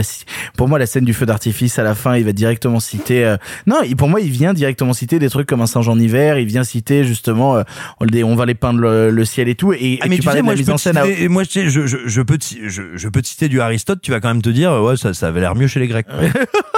Non, mais la scène de fin, il est à hauteur d'enfant. Bref, vous l'aurez compris, on est divisé concernant En attendant Bojangles. On vous laissera le voir en salle pour vous faire votre propre avis. Il nous reste un dernier film du présent avant de passer au film. En bref, il est temps de parler de Marché Noir. ما نمی‌دونیم دارین چه کار می‌کنیم فقط جون بچه اگه خبری از آقام داری به ما بگو عبد تو چند ساله داری اینجا کار می‌کنی نمی‌دونی اینجا چه خبر من اسکول کردی اینجا خبر بابای حرف قطعی زد من تو نیست ما حاضر اون نمی‌رسه کلا مرد کم می‌بینیم چون من زیر بار حرف زور نمیرم حالا هر کی می‌خواد باشه چه خبره 와, 근데 나한테 여보.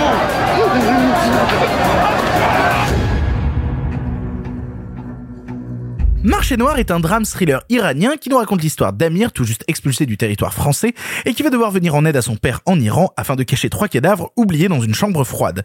Mais quand la famille commence à partir à leur recherche et que la culpabilité s'immisce, Amir va devoir faire un choix, quitte à perdre sa place au sein du Marché Noir. Ça nous faisait plaisir de reparler d'un thriller drame iranien, malgré qu'il soit très peu distribué. Il faut le dire quand même, le film est sorti dans 13 salles, ce qui est vraiment très très très très peu. Pourtant, on l'a vu avec Arthur, on avait envie de vous en dire un, un mot, et c'est Arthur qui commence. Alors forcément, le comparatif avec euh, la loi de Téhéran semble évident. Euh, je veux dire, euh, thriller iranien qui essaye de montrer un nouveau cinéma euh, de ce pays-là. On pourrait aussi citer euh, euh, Le diable n'existe pas qui est dément, hein, que tu avais parlé euh, seulement en bref, et que On- j'ai eu le on- temps de voir On depuis. pourrait même citer un héros de, de Ashgar Farhadi. On pourrait À citer- la différence que c'est un auteur déjà reconnu, c'est Oui, pas, tout à c'est pas fait. une nouvelle vague qui nous surprend. Exactement. Et le diable n'existe pas que j'ai vu depuis que Simon m'en a parlé euh, ici même et que je, je me suis pris comme un, un choc dans la gueule d'une violence rare. Euh, néanmoins, le comparatif est un peu compliqué parce que c'est deux films un peu différents. Je dirais malgré tout que Marché Noir est moins ambitieux dans son écriture et dans sa mise en scène. Malgré tout, euh, Marché Noir a, un fi- a un- a une manière de traiter son récit qui m'intéresse beaucoup parce que c'est un film qui m'a tendu tout le long alors qu'il n'y a pas de suspense à proprement parler, puisqu'on sait dès le début qui sont les victimes, qui sont les coupables, quel est le crime, qu'est-ce qui est fait, et comment ça va être fait, et quelles sont les conséquences. Bah, la question c'est, vont-ils un moment être révélés? Évidemment, mais en fait, je trouve ça assez fort de réussir à, provoquer cette atmosphère-là en te montrant tout le début. Et d'ailleurs, la séquence de début, je la trouve assez remarquable, parce que donc, Amir arrive pour aider son père, il y a les cadavres, que faire? Plutôt que d'essayer d'expédier ça, de vouloir aller vite, le, le cinéaste prend son temps. Elle est glauque l'intro. Elle est géniale. Il y a, il y a un truc, il y a un truc clinique un peu étrange de vraiment genre deux mecs qui débarquent et il y a des cadavres dans une chambre froide et ils regardent ça avec un détachement total à se dire Alors, qu'est-ce oui, qu'on va faire de ces cadavres quoi? Justement, moi je La trouve que Bourgogne. Moi, justement, je trouve que la scène, elle est fascinante parce qu'elle te montre comment ces trois personnages principaux, donc le patron, euh, le père qui est l'employé de surveillance et le fils, vont avoir trois réactions différentes.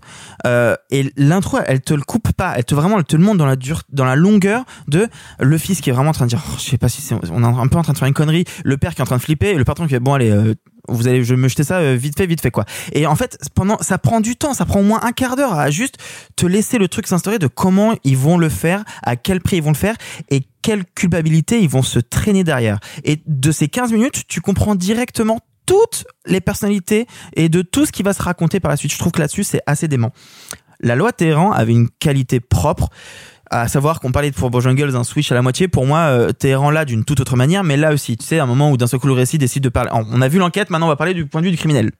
Euh, là c'est moins le cas. C'est quand même plus classique c'est quand même plus linéaire. Euh, ça reste un je trouve très intéressant de, sur ce que ce nouveau cinéma iranien peut essayer de raconter. Je suis loin d'être un spécialiste, mais sur une, une forme de déterminisme social et comment, à travers le prisme d'un individu, on va essayer de raconter une société complète. Euh, le, le personnage d'Amir, on, euh, on on l'apprend au fur et à mesure de l'histoire, et donc quelqu'un qui a fui le pays, qui a essayé d'aller en France, qui a fini à Calais, euh, qui a tabassé un flic ou s'est fait tabasser, on ne sait pas trop, et qui revient au pays et qui est obligé de passer par le crime pour s'en sortir. Il y a une forme de déterminisme qui est assez frappant, qu'on retrouve un peu dans les deux films qu'on a cités plus tôt, et qui moi m'intéresse beaucoup. Euh, moi j'ai un reproche à faire sur le film néanmoins, c'est que le film se concentre autour d'une notion principale qui est euh, le trafic de devises. Comment on rachète des dollars pour se refaire. Et en fait, j'ai, enfin, à vrai dire, j'ai pas compris. Euh, je comprends l'idée globale. c'est assez Ils mal vendent- expliqué Ils vendent des dollars pour se faire d'une marge, mais je comprends pas en fait. Bah, c'est c'est un principe de bourse en fait. Il y a- Ouais, il y a mais- une sorte de bourse au dollar qui s'instaure dans le film. En, fait, c'est peut-être la limite d'un film qui traite pour les Iraniens de quelque chose qu'ils entendent très bien et pour lesquels nous, nous n'avons littéralement pas les codes pour bien nous repérer. Alors, c'est- C'est tout à fait ça. Et en plus, je pense que c'est surtout pas le sujet du film. Le sujet du film, c'est montrer un peu euh, euh, la, la criminalité. En fait, le, le- le film s'appelle euh, Marché noir parce que ça traite de ce marché-là. Et ça commence et ça traite autour d'un abattoir. Donc la métaphore de l'abattoir, des bêtes amassées qui sont mangées. C'est surtout par- que le titre original, c'est pas Marché Noir. C'est le- The Slaughterhouse. C'est The Slaughterhouse. Le titre international. En tout Oui. cas. Et donc la métaphore de l'abattoir, comme parce qu'il faut savoir que donc toutes ces scènes qui se passent au marché noir, euh, c'est c'est des trou- attroupements de gens très serrés, très proches, comme les fameuses bêtes, hein, tu vois, et qu'on va imaginer être euh, décapités par le capitalisme un peu méchant, euh, machin. Elle est un peu lourde, mais je la comprends et je pense néanmoins que c'est un film intéressant. Si vous avez aimé La Lotte euh, si vous avez pu, eu l'occasion de voir Le Diable n'existe pas, je vous conseillerais quand même de voir Marché Noir pour voir comment le tout se complète très bien. Je, suis assez d'accord avec toi. On a, on a à peu près la même, le même avis sur le film. Moi, je suis content déjà de voir de nouveau un thriller iranien en salle. Ça fait plaisir, malgré le peu de distribution. Moi, je suis toujours très content. C'est un film qui va vachement traiter les jeux de faux semblants, qui ment, qui dit la vérité, quelles sont les motivations de chacun. Moi, toute l'approche qui est que, bah, justement, ils, ont- ils ont des cadavres cachés dans le jardin et t'as la famille qui vient souvent les harceler en mode, est-ce que vous savez où est machin, est-ce que vous savez où est machin, ils doivent mentir face à, face à eux et, et à un moment, est-ce qu'il y a un risque que ça éclate ou pas? Ça me plaît beaucoup. J'aime aussi beaucoup les, les choix de mise en scène parce que, en fait, ce qu'on suit dans le film, même si on a un patron son employé et le fils de l'employé, il y a toujours une volonté de montrer qu'il y a des gens au-dessus qui dirigent. Notamment, le patron en question, il a affaire à des banquiers à qui il doit de l'argent régulièrement, et les banquiers à question, leur visage n'est jamais filmé. Il y a énormément de scènes où, dans la construction du cadre, on a le personnage du patron, mais le banquier, lui, qui est une figure euh, quasiment dieu au-dessus, euh, au-dessus justement du personnage du patron, qui pourtant semble incarner à, la base l'autorité, et ben il- le visage n'est jamais filmé, euh, la caméra se dérobe à lui. Et ça, j'aime beaucoup ce qu'il ce qu'il fait. Après, je suis assez d'accord pour dire que tout ce qui sur le trafic de dollars, c'est un sujet qui m'intéresse, duquel je ne connaissais pas grand-chose, mais il faut dire que c'est les passages les moins bien rythmés du film. C'est-à-dire qu'à partir du moment où on essaie de faire rentrer le personnage d'Amir dans ce fameux marché noir, c'est des passages qui marchent moins bien, qui sont un peu en dehors, comme si, en fait, le cinéaste voulait créer un contexte politique autour de son récit pour le sortir juste du récit de ces deux personnes qui cachent des cadavres, est-ce que ça va être découvert et vouloir créer justement un monde autour d'eux? Parce que c'est aussi important de raconter ce que la société iranienne fait et comment justement la société iranienne produit ce genre de personnes il n'empêche que bah il le gère moins bien dans son récit. Par contre, les scènes de la bourse au dollar en quelque sorte, c'est des scènes que je trouve très très fortes parce que t'as une sorte de densité de population qui à un moment se met à hurler, crée des mouvements de foule et comment justement tu te rends compte que eux n'ont plus que ça, que c'est leur seul moyen de, de survivre et de et de, et de s'en sortir quoi. Surtout que c'est contrairement à contre-temps de tout ce qui a été montré jusque-là, parce que en fait tout le reste du film c'est la solitude. Exactement. La solitude absolue. Donc ces scènes-là, elles se démarquent vachement. Et, et j'aime beaucoup aussi tout le rapport à la France parce que ce que vient raconter justement euh, le personnage d'Amir sur le fait que il est parti en en France et qu'il a dû revenir et qu'il a été forcé de revenir et donc que forcément en revenant il tombe dans la criminalité parce que on voit véritablement la construction d'un personnage qui cherchait à faire des choses bien, cherchait un ailleurs avec un ailleurs plus positif et a été ramené en fait à sa situation de départ qui était une situation négative et qui ne peut l'entraîner que par une certaine forme de négativité. Donc ça je trouve ça euh, assez intéressant. Après voilà, euh, Marché je pense que c'est un film à voir parce que j'ai vraiment pas passé un moment déconnant devant le film. Je trouve juste que il se perd un petit peu à vouloir créer un contexte sociopolitique autour de ces personnages dont il n'y a pas besoin. En fait, recentrer euh, le récit autour de son aspect thriller aurait peut-être servi à enrichir le truc. Et puis surtout que la société iranienne est déjà racontée par les deux personnages justement de la famille des défunts qui racontent quelque chose de la société iranienne, qui disent clairement, bah nous, on est désolé, on va camper devant chez vous et on va pas vous lâcher parce que on a que ça à faire. Et ça, ça raconte quelque chose sur la place de la femme dans la société iranienne. Ça raconte quelque chose sur ce que symbolise la famille dans la société iranienne. Ça raconte plein de choses que je trouve très très fortes, mais qui malheureusement, bah, sont un peu desservies par instant par des scènes qui veulent à tout prix toucher à ce marché noir. Marché noir qui nous intéresse moins que la situation de base qui était, on a des cadavres dans un abattoir, qu'est-ce qu'on en fait? Je trouve que le, le plot de départ est tellement fort que vouloir le diluer à tout prix dans une analyse plus large de la société iranienne, ça sert pas forcément à grand chose. Euh, tu parlais de la place de la femme, la fin est géniale. Ouais, la fin, est, la fin elle est vraiment la fin géniale. superbe. La, la fin, c'est oui, mais c'est bien que le film se termine comme ça. Je suis d'accord. Il y a un truc d'assumé dans le film à ce moment-là qui est très très fort. On racontera pas ce qui se passe à la fin, bien évidemment, parce qu'il y a une sorte de, de petit twist, euh, voilà. Mais il y a quelque chose qui se passe à la Ouais. fin du film et où tu te dis, ok, là t'as assumé ta Ouais. trajectoire de personnage et ça me plaît beaucoup.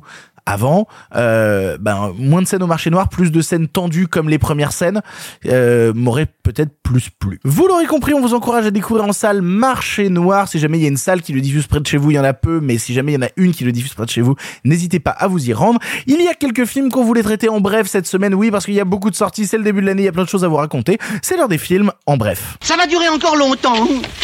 Eh bien, vous, qu'est-ce que vous faites dans les bras de mon cocher? Vous en avez encore beaucoup du sensationnel comme ça? Pourquoi vous pensez qu'on ne prend pas le cinéma au sérieux? Cette ligne est sur écoute. Il va me falloir être bref. En bref, cette semaine, 355 est un long métrage américano-chinois avec Jessica Chastain, Penelope Cruz, Diane Kruger, Lupita Nyong'o ou Fan Bingbing. Vous l'aurez compris, une alliance de cinq femmes, toutes membres d'agences de renseignement à l'international, qui vont devoir s'allier afin de lutter contre une organisation terroriste. L'Amérique et l'Europe s'associent à la Chine. On est bien. C'est Arthur qui l'a vu. Arthur, qu'est-ce que t'en as pensé? Alors, pour, euh, essayer de saisir les problèmes du film, je vais juste vous raconter rapidement la jeunesse du film. On est en 2018 et Jessica Chastain tourne un film et se dit tiens, il y a MeToo en ce moment. J'ai ce pitch qui traîne en tête depuis longtemps. J'aimerais bien faire un film avec des espionnes internationales qui se rejoignent. Elle décide d'en parler au cinéaste avec qui elle travaille en ce moment-là. Problème, elle est en train de tourner Dark Phoenix. Et le- elle en et le parle donc. c'est Simon Kinberg. Elle en parle donc à Simon Kinberg. Simon Kinberg, je vais être de mauvaise foi, qui est le scénariste de Triple X2. Qui est un, on va dire, un sinistre producteur. Bah, c'est un producteur à la base, surtout. Et un voilà. scénariste Non, attendez, il a commencé en tant que scénariste. Un triple X2, c'est lui. Jumper, c'était lui. Oh Euh, X-Men 3, c'était lui. Oh X-Men Apocalypse. Donc, en fait, il est devenu le, le papa des X-Men. C'était lui. Donc, dans ce qu'il y a de bien, à savoir Days of Future Oui, Past, et dans ce qu'il y a de pire, Mais c'est le papa qui te met des tartes, te range sous l'escalier et te frappe avec un air de bœuf, quoi. et qui, du coup, a réalisé son premier film avec Dark Phoenix. Première fois qu'il est passé derrière la caméra. Il se dit, Banco, super idée, je vais aller voir une autre scénariste, histoire qu'il y ait un point de vue féminin. Il va aller voir une femme qui s'appelle Teresa Rebeck. Et je vais être de mauvaise foi. Sachez que c'est la scénariste de Catwoman. voilà. Maintenant, imaginez que tout ça, on, euh, on essayait d'abord de construire un casting avant de réfléchir à l'histoire, et vous comprendrez quel est le problème du film. 355 est un film qui veut bien faire, mais qui fait tout mal. Qui se dit, euh, je vais aller piocher dans ce qui se fait de mieux dans Mission Impossible et dans James Bond, je vais utiliser des décors réels et assez peu de fonds verts, et qui ne les exploite pas. Qui va... Et, et qui est tourné sur les grands boulevards à un moment, paraît-il. C'est pas possible, je suis désolé, je suis une aparté, ce n'est pas possible de faire des films où tu te retrouves au Grand Boulevard et en une rue, t'es à la scène et dans l'autre, tu vas dans le métro, tu apportes des lilas. C'est un non. Alors ça, c'est ce qui se passe quand, Je à la fin de ta journée de tournage, tu finis au Café Ose. ce n'est pas possible. C'est-à-dire qu'il fait encore pire que ce que faisait Mission Impossible là-dessus. Euh, c'est un film qui essaye de te dire, regarde, on va te mettre des vraies scènes de baston. Jessica Chastain, elle dit, regardez, j'ai pris plein de cours et qui du coup ressentait la puissance de mes coups et qui du coup, la caméra, c'est un gamin de 14 ans qui essaie de bien faire. Ça bouge dans tous les sens, ça tremble, ça c'est pas, c'est indigeste, c'est mal coupé, c'est mal construit, on ne, c'est illisible. Les scènes de baston sont horribles. Est-ce qu'il y a un côté euh, en promouvoir la Chine euh, dans le film, sachant que Fan Bingbing, je me suis peu renseigné sur sa filmographie, elle a tourné dans pas mal de films qui servent un peu la propagande chinoise. Est-ce que ça y participe? Alors déjà, première question, qui ne joue pas dans des films de propagande en Chine? Oui, c'est Excellente remarque Et euh, oui, forcément. En fait, le problème, encore une fois, c'est qu'ils ont construit un casting avant d'écrire l'histoire. Donc en fait, on essaye de te dire ah ce serait bien qu'on ait le marché chinois, mais aussi ce serait bien qu'on ait un peu d'Amérique du Sud parce qu'il y a et du coup bah Penelope Cruz c'est super et Ensuite, on, réfléchit à ce qu'on veut raconter. Sauf que du coup, ce qu'on veut raconter, c'est cliché, mal fait et assez peu crédible. Les dialogues sont parmi les moins intéressants que j'ai pu voir cette année. Et on vient de parler de Bojangles avec des dialogues qui me faisaient mal aux oreilles. Côté jeu, personne n'y croit vraiment. Il y a que Chastain qui est à fond, à fond, à fond. Mais ça fonctionne pas. Et ils essayent quelque chose que je trouve pas inintéressant, c'est ils essayent de donner une, une vraie profondeur à chaque personnage. Sauf qu'en deux heures, essayer de donner une profondeur à, à cinq personnages en te montrant une backstory différente, bah forcément c'est superflu. Et forcément, ça marche pas. Et quand on essaie de te montrer que Jessica Chastain, en fait, elle est avec Sebastian Stan, qui est son meilleur ami, euh, tu, que tu devines au début, mais en fait, ils sont meilleurs potes, mais ils se chopent, mais quand ils se chopent, elle lui dit, tu peux pas, t'es mon bro, mais après ils couchent ensemble, et juste après il meurt, mais en fait il revient. Ça arrive à des gens très bien. Ça arrive à des gens très très bien. À quel moment t'es mort, Simon? Ah pardon. En fait, le problème, c'est que tu ne crois en rien. Et que du coup, aucune émotion passe. Rien. Et à la fin, ils essayent de te montrer. Tu as vu à quel point on est dur là? T'as vu ce personnage secondaire qu'on a tué T'as vu hein, Et on est méchant. Ça marche pas parce qu'en fait, on, on a eu aucune attache avec aucun personnage. C'est quelqu'un qui veut faire une mission impossible mais qui a pas compris la qualité des missions impossibles. Même Jessica Chastain, elle copie des cascades de Tom Cruise. Je vous jure, il y a des scènes de moto dans Paris, sauf qu'en fait, ça va pas vite, donc c'est pas impressionnant. Il y a une scène où Jessica Chastain saute sur un sur un conteneur et elle s'attrape à dernière minute et elle se colle le tibia contre le truc, comme Tom Cruise dans le dernier, sauf que Tom Cruise lui derrière il se relève, il se baisse vraiment. Chastain, non. Donc en fait, c'est pas mission impossible, c'est mixion possible. Oh. Oh. Même par je vais, je vais donner un dernier exemple. Par euh, il y, a, il y a des quelques bonnes idées de mise en scène euh, qui sont déjà faites mieux plus. t- Enfin, comment dire? Il y a une scène qui est éclairée uniquement euh, par la lumière des armes à feu. Et tu te dis intéressant. Sauf qu'en fait, cette scène, je l'ai vue dans le trailer de Batman. Et en 30 secondes, en 3 secondes, ça avait l'air déjà vachement mieux fait que ce que me fait Kinberg. Kinberg, il te montre qu'il veut, qu'il sait bouger sa caméra, mais du coup, dès qu'elles sont statiques, ça tourne dans tous les sens. Dès que ça bouge, ça bouge avec elle dans tous les sens. On ne comprend rien. En plus, Nolan l'a l'a déjà fait en mal fait. Donc, c'est un film qui veut vous faire une franchise sur du vide et euh, franchement, euh, je vous conseille de le voir pour comprendre pourquoi je vous déconseille de, la franchise. Ça fonctionne Mais donc t'as aimé? Ah.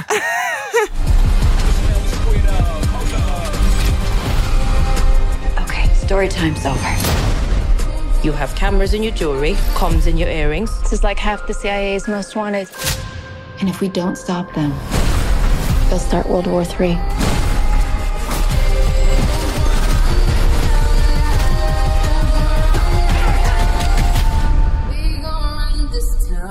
We're the 355. Toujours en bref, The Lost Daughter est le premier long métrage écrit et réalisé par Maggie Gyllenhaal avec Olivia Colman, Dakota Johnson ou encore Peter Sarsgaard. On y suit l'histoire d'une femme en vacances au bord de la mer qui voit son programme de l'été chamboulé lorsqu'elle se retrouve confrontée à ses problèmes passés. Sophie, tu l'as vu et tu nous en parles en bref de ce film Netflix. Oui, c'est un très très très beau film sur la maternité et sur le manque d'implication d'une mère.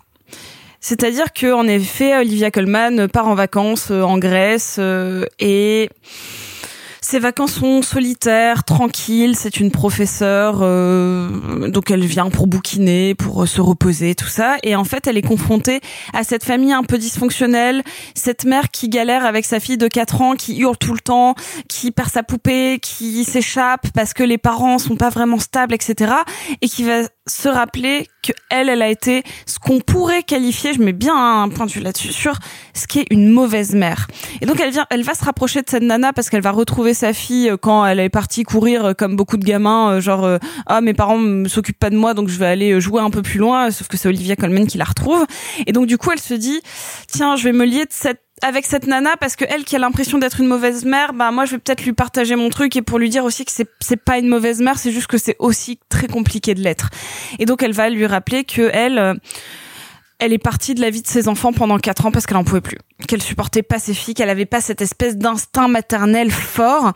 Et je trouve ça très fort pour un pour un premier long métrage d'aborder un sujet aussi complexe et aussi intime sans passer que par le dialogue. Certes, ça passe par des flashbacks, des choses qui pourraient être en soi un peu convenues dans la mise en scène, mais qui, par la subtilité de jeu d'Olivia Colman, va te rappeler que un, la, la, la société te dit que être une mère c'est comme ça, mais surtout que c'est pas parce que tu ne corresponds pas au code d'une mère que t'es une mauvaise mère. Parce qu'elle les aime ces filles, elle les appelle encore maintenant, elle s'en est beaucoup voulu, elle a une espèce. En fait, ce qui est, c'est pas un film tant sur la maternité que sur la culpabilité, sur la, la, la culpabilité sociétale et sur la culpabilité de putain c'était c'était pas fait pour moi. C'était, euh, je les aime et je regrette pas, mais il y a un âge où c'était pas fait pour moi et j'aurais pas été capable de les élever. Donc c'est c'est pas un film que je vais recommander pour euh, son brio de, de de mise en scène, d'effet, de comment elle va trouver le parfait angle pour filmer, je sais pas, la ride au coin de l'œil ou la larme qui coule d'une parfaite manière originale. Mais c'est un film qui a réussi à te filmer l'intime et la complexité de ce que la société peut t'imposer en tant que femme. Et ça, c'est très beau, c'est très fort, et c'est un sujet euh, magnifiquement traité.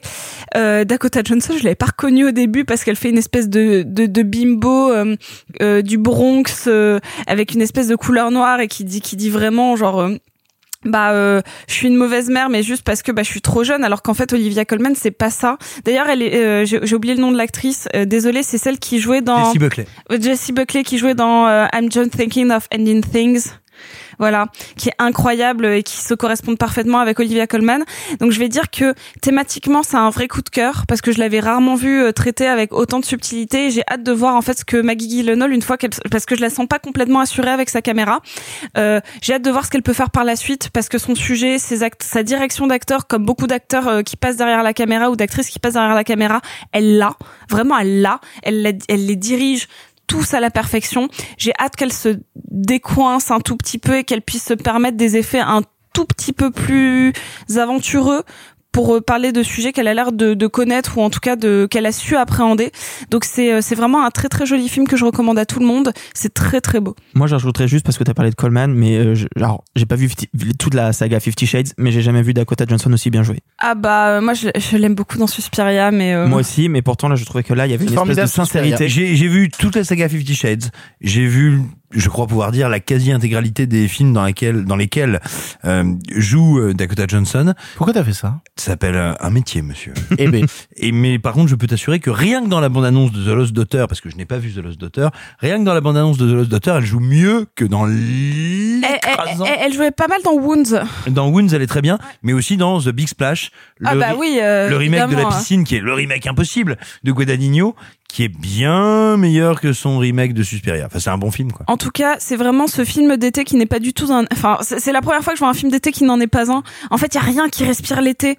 C'est dingue. Tout est très froid, Euh, comme son personnage qui en fait a l'air d'être bouffé par cette culpabilité-là. C'est c'est très beau et je vous le conseille.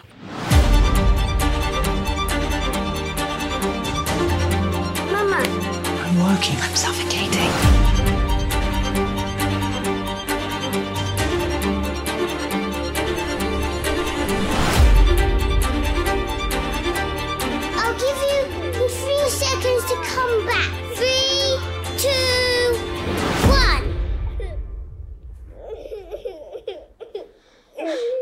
Pour terminer, les en bref, Harry Potter Retour à Poudlard sorti chez nous sur Salto est un documentaire afin de célébrer les 20 ans du début de la saga cinématographique magique qui va revenir plein plein plein de membres du casting afin d'échanger des anecdotes et d'autres petits insights avant de nous tirer les larmes.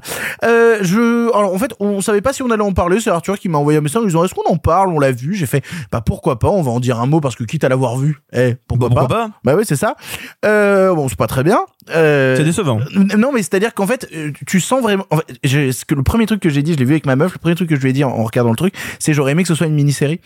J'aurais aimé que ce soit une série de quatre épisodes où t'aurais eu le premier sur les deux les deux premiers films, le deuxième sur trois et quatre, etc., etc.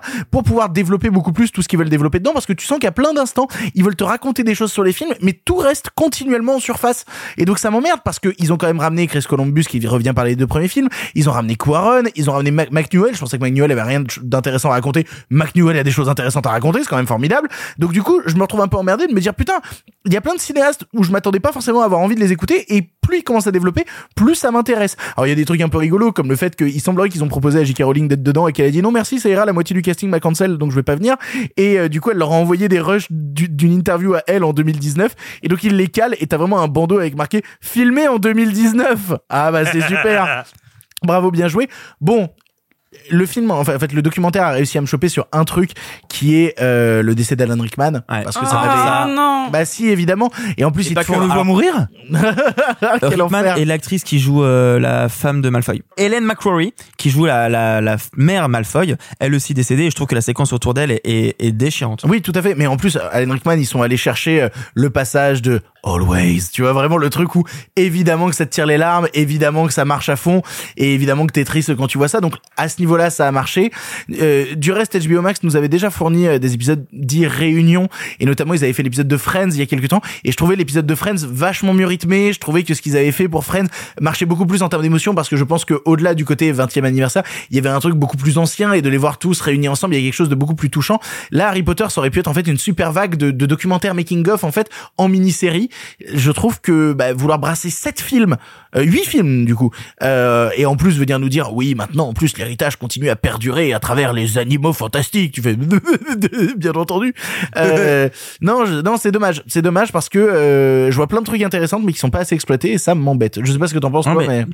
Alors tout pareil et je dirais même plus que ça parce qu'il y a des seconds rôles que t'as très envie d'entendre et que t'entends pas. Enfin, t'as plein d'acteurs et d'actrices qui sont là tous ensemble. Alors t'as la famille Weasley, ça dure deux minutes. Tu te dis c'est dommage, ça aurait pu mériter effectivement un, Et- un et- demi-épisode entier. Et quoi. en plus, ils ont récupéré tout le décor de la baraque Mais des oui. Weasley. Tu dis, bah, euh, on va se balader à l'intérieur, on va voir plus de trucs. Non. et voilà le décor, t'as trois plans, et c'est fini. Et tu dis, bah, merde, en fait, Euh, je suis triste, quoi. Et puis il y a des trucs qui sont intéressants de- d'essayer de, de remettre euh, Daniel Radcliffe et Chris Columbus pour parler de- du début. Il y a des trucs, mais des associations qui sont faites, mais d'autres non. Et tu dis bah pourquoi vous avez associé ces deux-là et pas les autres, euh, le, le trio avec les autres réalisateurs par exemple. Par contre, voir Gary Oldman avec Daniel Radcliffe Génial. se faire des vannes, c'est sûrement le meilleur moment du truc. Mmh, suis juste. Gary Oldman et Daniel Radcliffe, on dirait deux mecs déchirés dans un pub qui se racontent des souvenirs d'enfance. C'est trop drôle. Bah, c'est Gary Oldman et Daniel Radcliffe. Non, et tu peux pas t'empêcher de te demander, mais pourquoi il y a pas euh, Maggie Smith par exemple? Euh, pourquoi il n'y a pas l'acteur qui a joué le dernier Dumbledore? Et même s'il aurait pas eu grand chose à raconter, c'est bête. Il y a tout un, un segment assez important sur Diggory. Pourquoi il n'y a pas Robert Pattinson? Il y a plein de gens, tu dis, c'est dommage en fait. De... Pourquoi il n'y a pas de J.K. en fait, c'est ce que tu disais, t'as raison. Du fait d'avoir voulu en faire un film de deux heures et non pas une mini-série de 8 heures, et ben du coup, on survole tout. Euh, On invite des gens, mais on leur laisse pas vraiment le temps de s'exprimer. Au final, quand tu connais bien le sujet, t'apprends pas énormément d'anecdotes. T'es juste content de les revoir ensemble.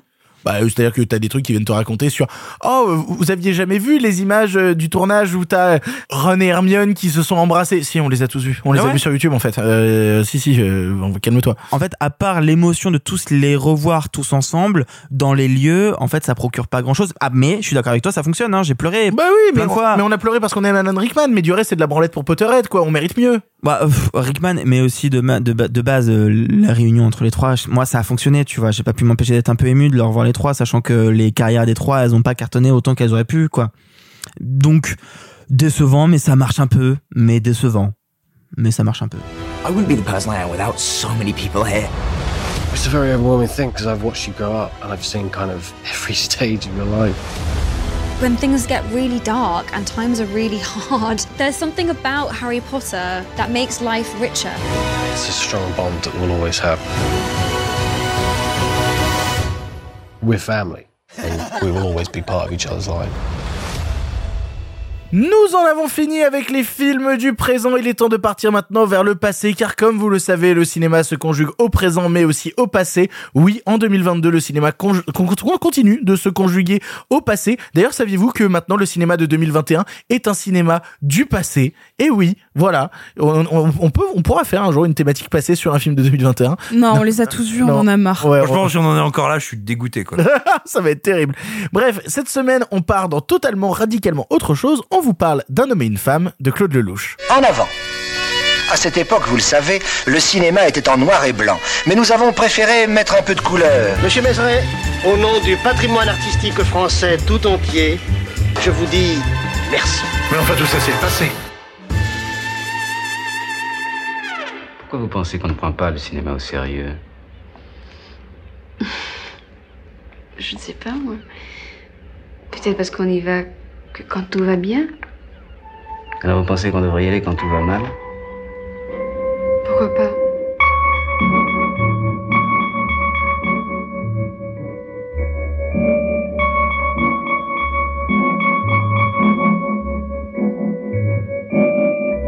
C'est beau quand même d'envoyer un télégramme comme ça, il faut avoir du culot. Vous savez qu'une femme belle vous envoie un télégramme comme ça, c'est merveilleux. Courage. Un homme et une femme est un long métrage de Claude Lelouch sorti en 1966 avec Anouk Aimé et Jean-Louis Trintignant et qui a vu son réalisateur de tout juste 29 ans recevoir la Palme d'Or, l'Oscar du meilleur scénario et du meilleur film étranger ou encore le Golden Globes du meilleur film étranger. L'histoire est simple, un homme et une femme, tous deux veufs inconsolables, se rencontrent à Deauville, se croisent et finissent par s'aimer d'un amour fulgurant et passionné. À l'occasion de sa ressortie en Blu-ray en décembre dernier, nous nous sommes dit qu'il était temps d'aborder ce réalisateur dont nous n'avions encore jamais parlé, d'autant plus que son nouveau film arrive dans deux semaines. Deauville, il naît aussi peut-être en parlant de ce long métrage. Alors je pose la question fatale. Qui, qui c'est Claude Lelouch? Claude Lelouch, c'est euh, aujourd'hui ce metteur en scène dont euh, que vous soyez un cinéphile accompli, que vous soyez un cinéphage curieux, que vous soyez un spectateur lambda, vous avez forcément entendu parler. Et vous avez probablement entendu dire, oh là là, Claude Lelouch, c'est un peu n'importe quoi. C'est ce réalisateur que le public ne va plus voir et que la critique adore détester, adore moquer. C'est celui qui a filmé euh, l'enterrement de Johnny Hallyday. Oui, ça arrive à des gens très bien. Non, mais, euh, Mais- avec son téléphone en faisant des gros plans du visage de Muriel Robin. Oui, mais alors, mais ce que tu dis est plus intéressant qu'il n'y paraît, c'est-à-dire que la particularité de Lelouch, et elle naît avec ce film, ça va être quelque chose de l'ordre à la fois de la candeur et de la transgression. Lelouch, au moment où, où il réalise Un homme et une femme, il a déjà fait, il a déjà fait, c'est son sixième film, il a déjà fait cinq films qui n'ont pas marché, à tel point que le cinquième n'est même pas sorti. Il n'y en a pas un dont il a détruit les copies lui-même. Le cinquième. oui. D'accord. Et puis euh, il va il va se lancer dans ce film là qui est ce qu'on pourrait appeler non pas une comédie mais un une histoire romantique mais quelque part une espèce de matrice de comédie romantique et, et il va le faire euh, de plusieurs manières qui vont qui vont être, on va dire, l'autoroute sans péage de la carrière qui arrive. C'est-à-dire que euh, il va se dire à la fois, je veux, je veux casser les règles. On est même à un moment où, euh, bien sûr, la nouvelle vague existe déjà, mais il va recasser des règles sur le dos de la nouvelle vague. Et en gros, qu'est-ce qui se passe? Il veut raconter cette histoire d'amour, il veut qu'on y croit, il veut qu'on ne voit pas deux comédiens, quand bien même il prend euh, deux sacrés comédiens, et il n'a pas un rond. Littéralement, il n'a pas un rond. Qu'est-ce que ça veut dire? Et à l'époque, c'est un truc frappant. Euh, Aujourd'hui, si vous découvrez le film, vous allez peut-être vous dire tiens, il y a des parties en couleur, des parties en noir et blanc. Comment ça se fait? En fait, c'est dû à un truc, c'est qu'il n'a pas. Et à l'époque, pourtant, c'est quelque chose de banal et de commun. Il n'a pas le budget pour tourner tout en couleur. Donc il va y avoir des parties en noir et blanc, c'est une pellicule qui coûte moins cher, et il va commencer à se dire, bah tiens, où est-ce que je vais mettre le noir et blanc? Qu'est-ce que je vais faire? Ouais, il faudra qu'on revienne là-dessus parce que pour Ouais, moi justement, je trouve que ce changement stylistique est parfois un peu aléatoire si on n'a pas la notion du budget. Et bah alors pour moi non parce que je l'ai vu bien avant de le savoir, mais et tout simplement, et bah c'est tout bête. J'ai envie de raconter cette histoire d'amour, cette histoire d'amour absolue et en même temps extrêmement moderne, parce qu'on parle pas d'un amour de jeunes gens qui se rencontreraient ou de jeunes gens en couple qui quitteraient euh, leurs conjoints et conjointes respectifs. On parle de deux personnes qui ont été abîmées par la vie qui sont profondément abîmés et qui donc vont se poser la question de qu'est-ce qu'il nous reste à construire? Est-ce que c'est possible? Tu as des enfants, j'en ai, je n'en ai pas. J'ai eu un passé, j'ai un passé qui m'a traumatisé, et réciproquement. Qu'est-ce qu'il nous reste à faire et à vivre Et il va le faire parce qu'il n'a pas d'argent, avec une espèce de... euh, faux soins documentaires, d'approches extrêmement, euh, extrêmement rapprochées de ces comédiens. Et en fait, ce film est un mélange d'absolue pureté, d'absolue sincérité et de, bah, si j'ai pas un euro, si je peux pas faire un décor, si je peux pas faire de lumière, je ne peux filmer que mes personnages. Comment je peux filmer un homme et une femme au plus près Et pour moi, c'est une des histoires d'amour les plus gigantesques, absolues, bouleversantes. Tu as, tu as euh, mentionné les récompenses qu'a reçu le film, mais c'est plus que ça. C'est qu'il y a des Américains qui sont venus vivre en France du fait de ce film. Le festival de Deauville n'existerait pas sans ce film. C'est un film qui a défini ou redéfini une culture romanesque, une culture amoureuse et un rapport romantique qui nous vient de la littérature romantique du 19e siècle, qu'il conjugue à ce qui est en train de se passer. On est avant 68, mais c'est déjà ça, c'est déjà bouillonnant, c'est déjà en train d'exister. Peut-être, si ces deux personnages sont des veufs, peut-être, peut-être que c'est parce qu'à l'époque, il valait mieux, quand on racontait une histoire, être veuf que divorcé. Mais quelque part, en réalité, ce sont des divorcés. Et la manière dont il filme les dialogues, dont il capture des dialogues, moi, il y a des moments où je me dis, mais attendez, c'est improvisé, c'est vrai, c'est faux. Et il avait cette méthode-là de faire des scènes écrites, de faire des scènes improvisées. C'est un film qui est d'une pureté absolue. Moi, c'est une des plus grandes histoires d'amour que j'ai jamais vues. Et enfin, je vous dirais un truc tout bête. Rappelez-vous, quand vous allez voir ce film, on a parlé, c'est amusant, hein, plusieurs fois dans cette émission, de personnages qui couraient. Dans ce film, il y a des scènes de personnages qui courent les uns vers les autres à plusieurs moments à différents moments que je trouve d'une grâce infinie et enfin et enfin on se moque souvent de Lelouch en disant oh là là il fait un peu des nanars il y va comme un fou furieux et je le fais aussi hein et c'est vrai, ça lui est arrivé. Mais parce que depuis ce film, c'est un cinéaste infiniment libre et qui n'essaye de suivre que les émotions uniquement les émotions. Des fois, il tombe incroyablement juste et il fait des choses superbes. Des fois, il tombe à côté et il construit, paradoxalement. Mais pour moi, un homme et une femme, c'est non pas une des plus grandes histoires d'amour, parce que ça ne veut rien dire une des plus grandes histoires d'amour. L'amour n'est jamais, l'amour d'un tel n'est jamais plus grand que l'amour d'une telle ou etc. Non, je te dirais, pour moi, c'est une des seules expériences de cinéma qui arrive à capturer quelque chose de ce qu'est l'amour. C'est marrant parce que justement moi connaissant assez peu le, le travail de Lelouch, j'ai essayé de définir à travers un homme et une femme euh, ce qui était le style Lelouch à partir de ce que j'en savais. Déjà tu, tu le citais tout à l'heure, la place de l'improvisation et justement les discussions où parfois on ne sait pas ce qui est du vrai, ce qui est du faux, notamment quand il dirige des enfants parce qu'il y a des enfants dans le film et on sent bien que les dialogues des enfants ne sont pas écrits et qu'il laisse les enfants jouer librement et il laisse les adultes réagir et adapter leur texte par rapport à ce que font les enfants euh, dans la scène. D'ailleurs, c'est trop de le dire que dans cette émission parmi les multiples phrases qu'on utilise, il y a une phrase qui est tirée d'un homme et une femme puisque euh, il y a une phrase de de euh, Monsieur Jean-Louis Trintignant dans le film qui dit euh, pourquoi vous pensez qu'on ne prend pas le cinéma au sérieux Hmm. Euh, Bah elle est utilisée dans cette émission depuis très longtemps. On cite un homme et une femme depuis déjà 73 épisodes. Il y a aussi euh, la passion des voitures pour le louche parce qu'il a une passion pour les grosses voitures. Euh, notamment, moi je le savais parce qu'on en avait parlé déjà dans l'émission d'un truc incroyable de Claude Lelouch qui s'appelle C'était un rendez-vous que je vous encourage à découvrir qui est sur YouTube. C'était un rendez-vous. C'est Claude Lelouch qui a lancé une voiture de course à pleine balle en euh, accrochant une caméra euh, à l'avant du capot de la voiture et en lui faisant un court-métrage. C'est ça, c'est un court métrage et où du coup quelqu'un doit courir à un rendez-vous le plus rapidement possible et donc en plan séquence, tu as une voiture qui démarre sur le, Pari- le périph' parisien et qui va traverser tout Paris à 5h30, 6h du matin en plein été donc il y a pas il y a pas grand monde dans les Et rues. une vitesse délirante. Une, et une vitesse où moi je suis terrifié quand je regarde ce truc là parce que je me dis à quel moment va y avoir l'accident. Mais parce Et- qu'il raconte l'amour, il te raconte qu'est-ce que c'est que de traverser, de traverser le monde. Et tu sais, la voiture se serait plantée que ça aurait raconté quelque chose aussi. Et c'est ça où c'est beau. Euh, justement, c'est qu'à partir de l'improvisation, il crée du sens, il crée de la signification. Ça, j'aime bien. Le loup, j'ai aussi le sentiment quand je regarde un homme et une femme que c'est quelqu'un qui a envie de parler de cinéma. Il te fait des scènes extrêmement verbeuses où il a envie de parler de cinéma, où il va même jusqu'à illustrer des rêveries de son personnage principal, où il va jusqu'à illustrer le souvenir et tout. Il y a un passage pour moi qui me paraît presque absurde, euh, où euh, justement, on lui, on, Anouk Aimé demande à Jean-Louis Trintignant quel est son métier, et il commence à sous-entendre qu'il est Mac, et soudainement, t'as comme un sketch d'une minute trente où Jean-Louis Trintignant joue un Mac qui vient récupérer des billets. Ça n'a pas vraiment de sens, mais c'est présent. De la même manière que j'ai cru dans le premier quart d'heure que j'allais me retrouver devant une comédie musicale, puisqu'il assume un vrai passage de comédie musicale dans le récit jusqu'à complètement le délaisser. Tu sens qu'il a envie de brasser énormément de styles, Mais qu'il toute est la musique par- de Lay, toute la musique de Lay est une musique qui invite à la comédie musicale. Ils avaient composé et travaillé la musique avant le tournage, et en fait, quand ils tournent, y compris dans les scènes d'improvisation, ils tournent avec la musique. Et c'est ça aussi qui donne cette physicalité très particulière au film, que tu sois en noir et blanc ou en couleur.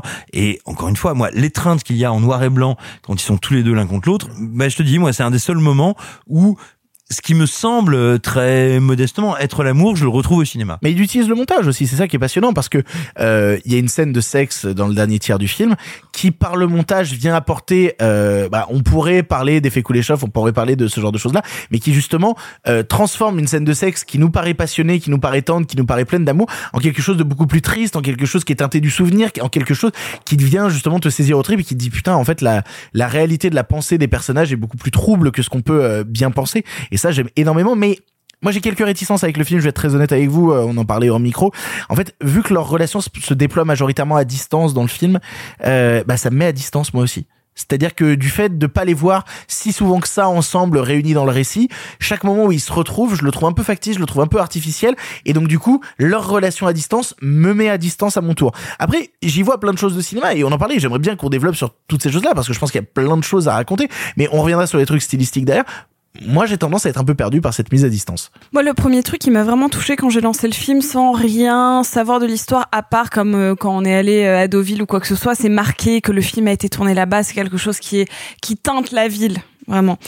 Euh, donc je savais pas grand chose et quand je les vois tous les deux commencer à dialoguer dans la voiture et qu'elle raconte euh, bah déjà sa passion elle du cinéma mais en tant que technicienne, en tant que script et Parce que ce sont deux personnes qui ont un rapport étroit au cinéma. exactement. Et tu vas voir des scènes de making of de films plusieurs fois. dans- Il y a d'ailleurs un truc d'une radicalité folle. Je parlais de la passion des grosses voitures, mais la première, le premier moment où il dit ah mon mari fait un autre métier, qu'est-ce qu'on voit? Des voitures qui se crachent dans tous les sens. C'est d'une violence fou. Bah, en fait, c'est ça que j'a- j'allais, j'allais venir un petit peu là-dessus. C'est quand elle raconte à quel point son mari est formidable et qu'elle, et que lui, sa réponse est ah, ça a l'air d'être vraiment un chouette gars. En fait, tout ce, ce premier dialogue-là m'a bouleversé presque plus que tout le reste parce que jamais il place les personnages. En fait, il y a une construction. Euh, euh, une construction du récit qui est telle que elle, elle va d'abord raconter sa vie. Elle parle pas de sa vie à elle plus que ça. On la voit en tant que script, mais c'est très bref. Mais par contre, elle parle de son mari.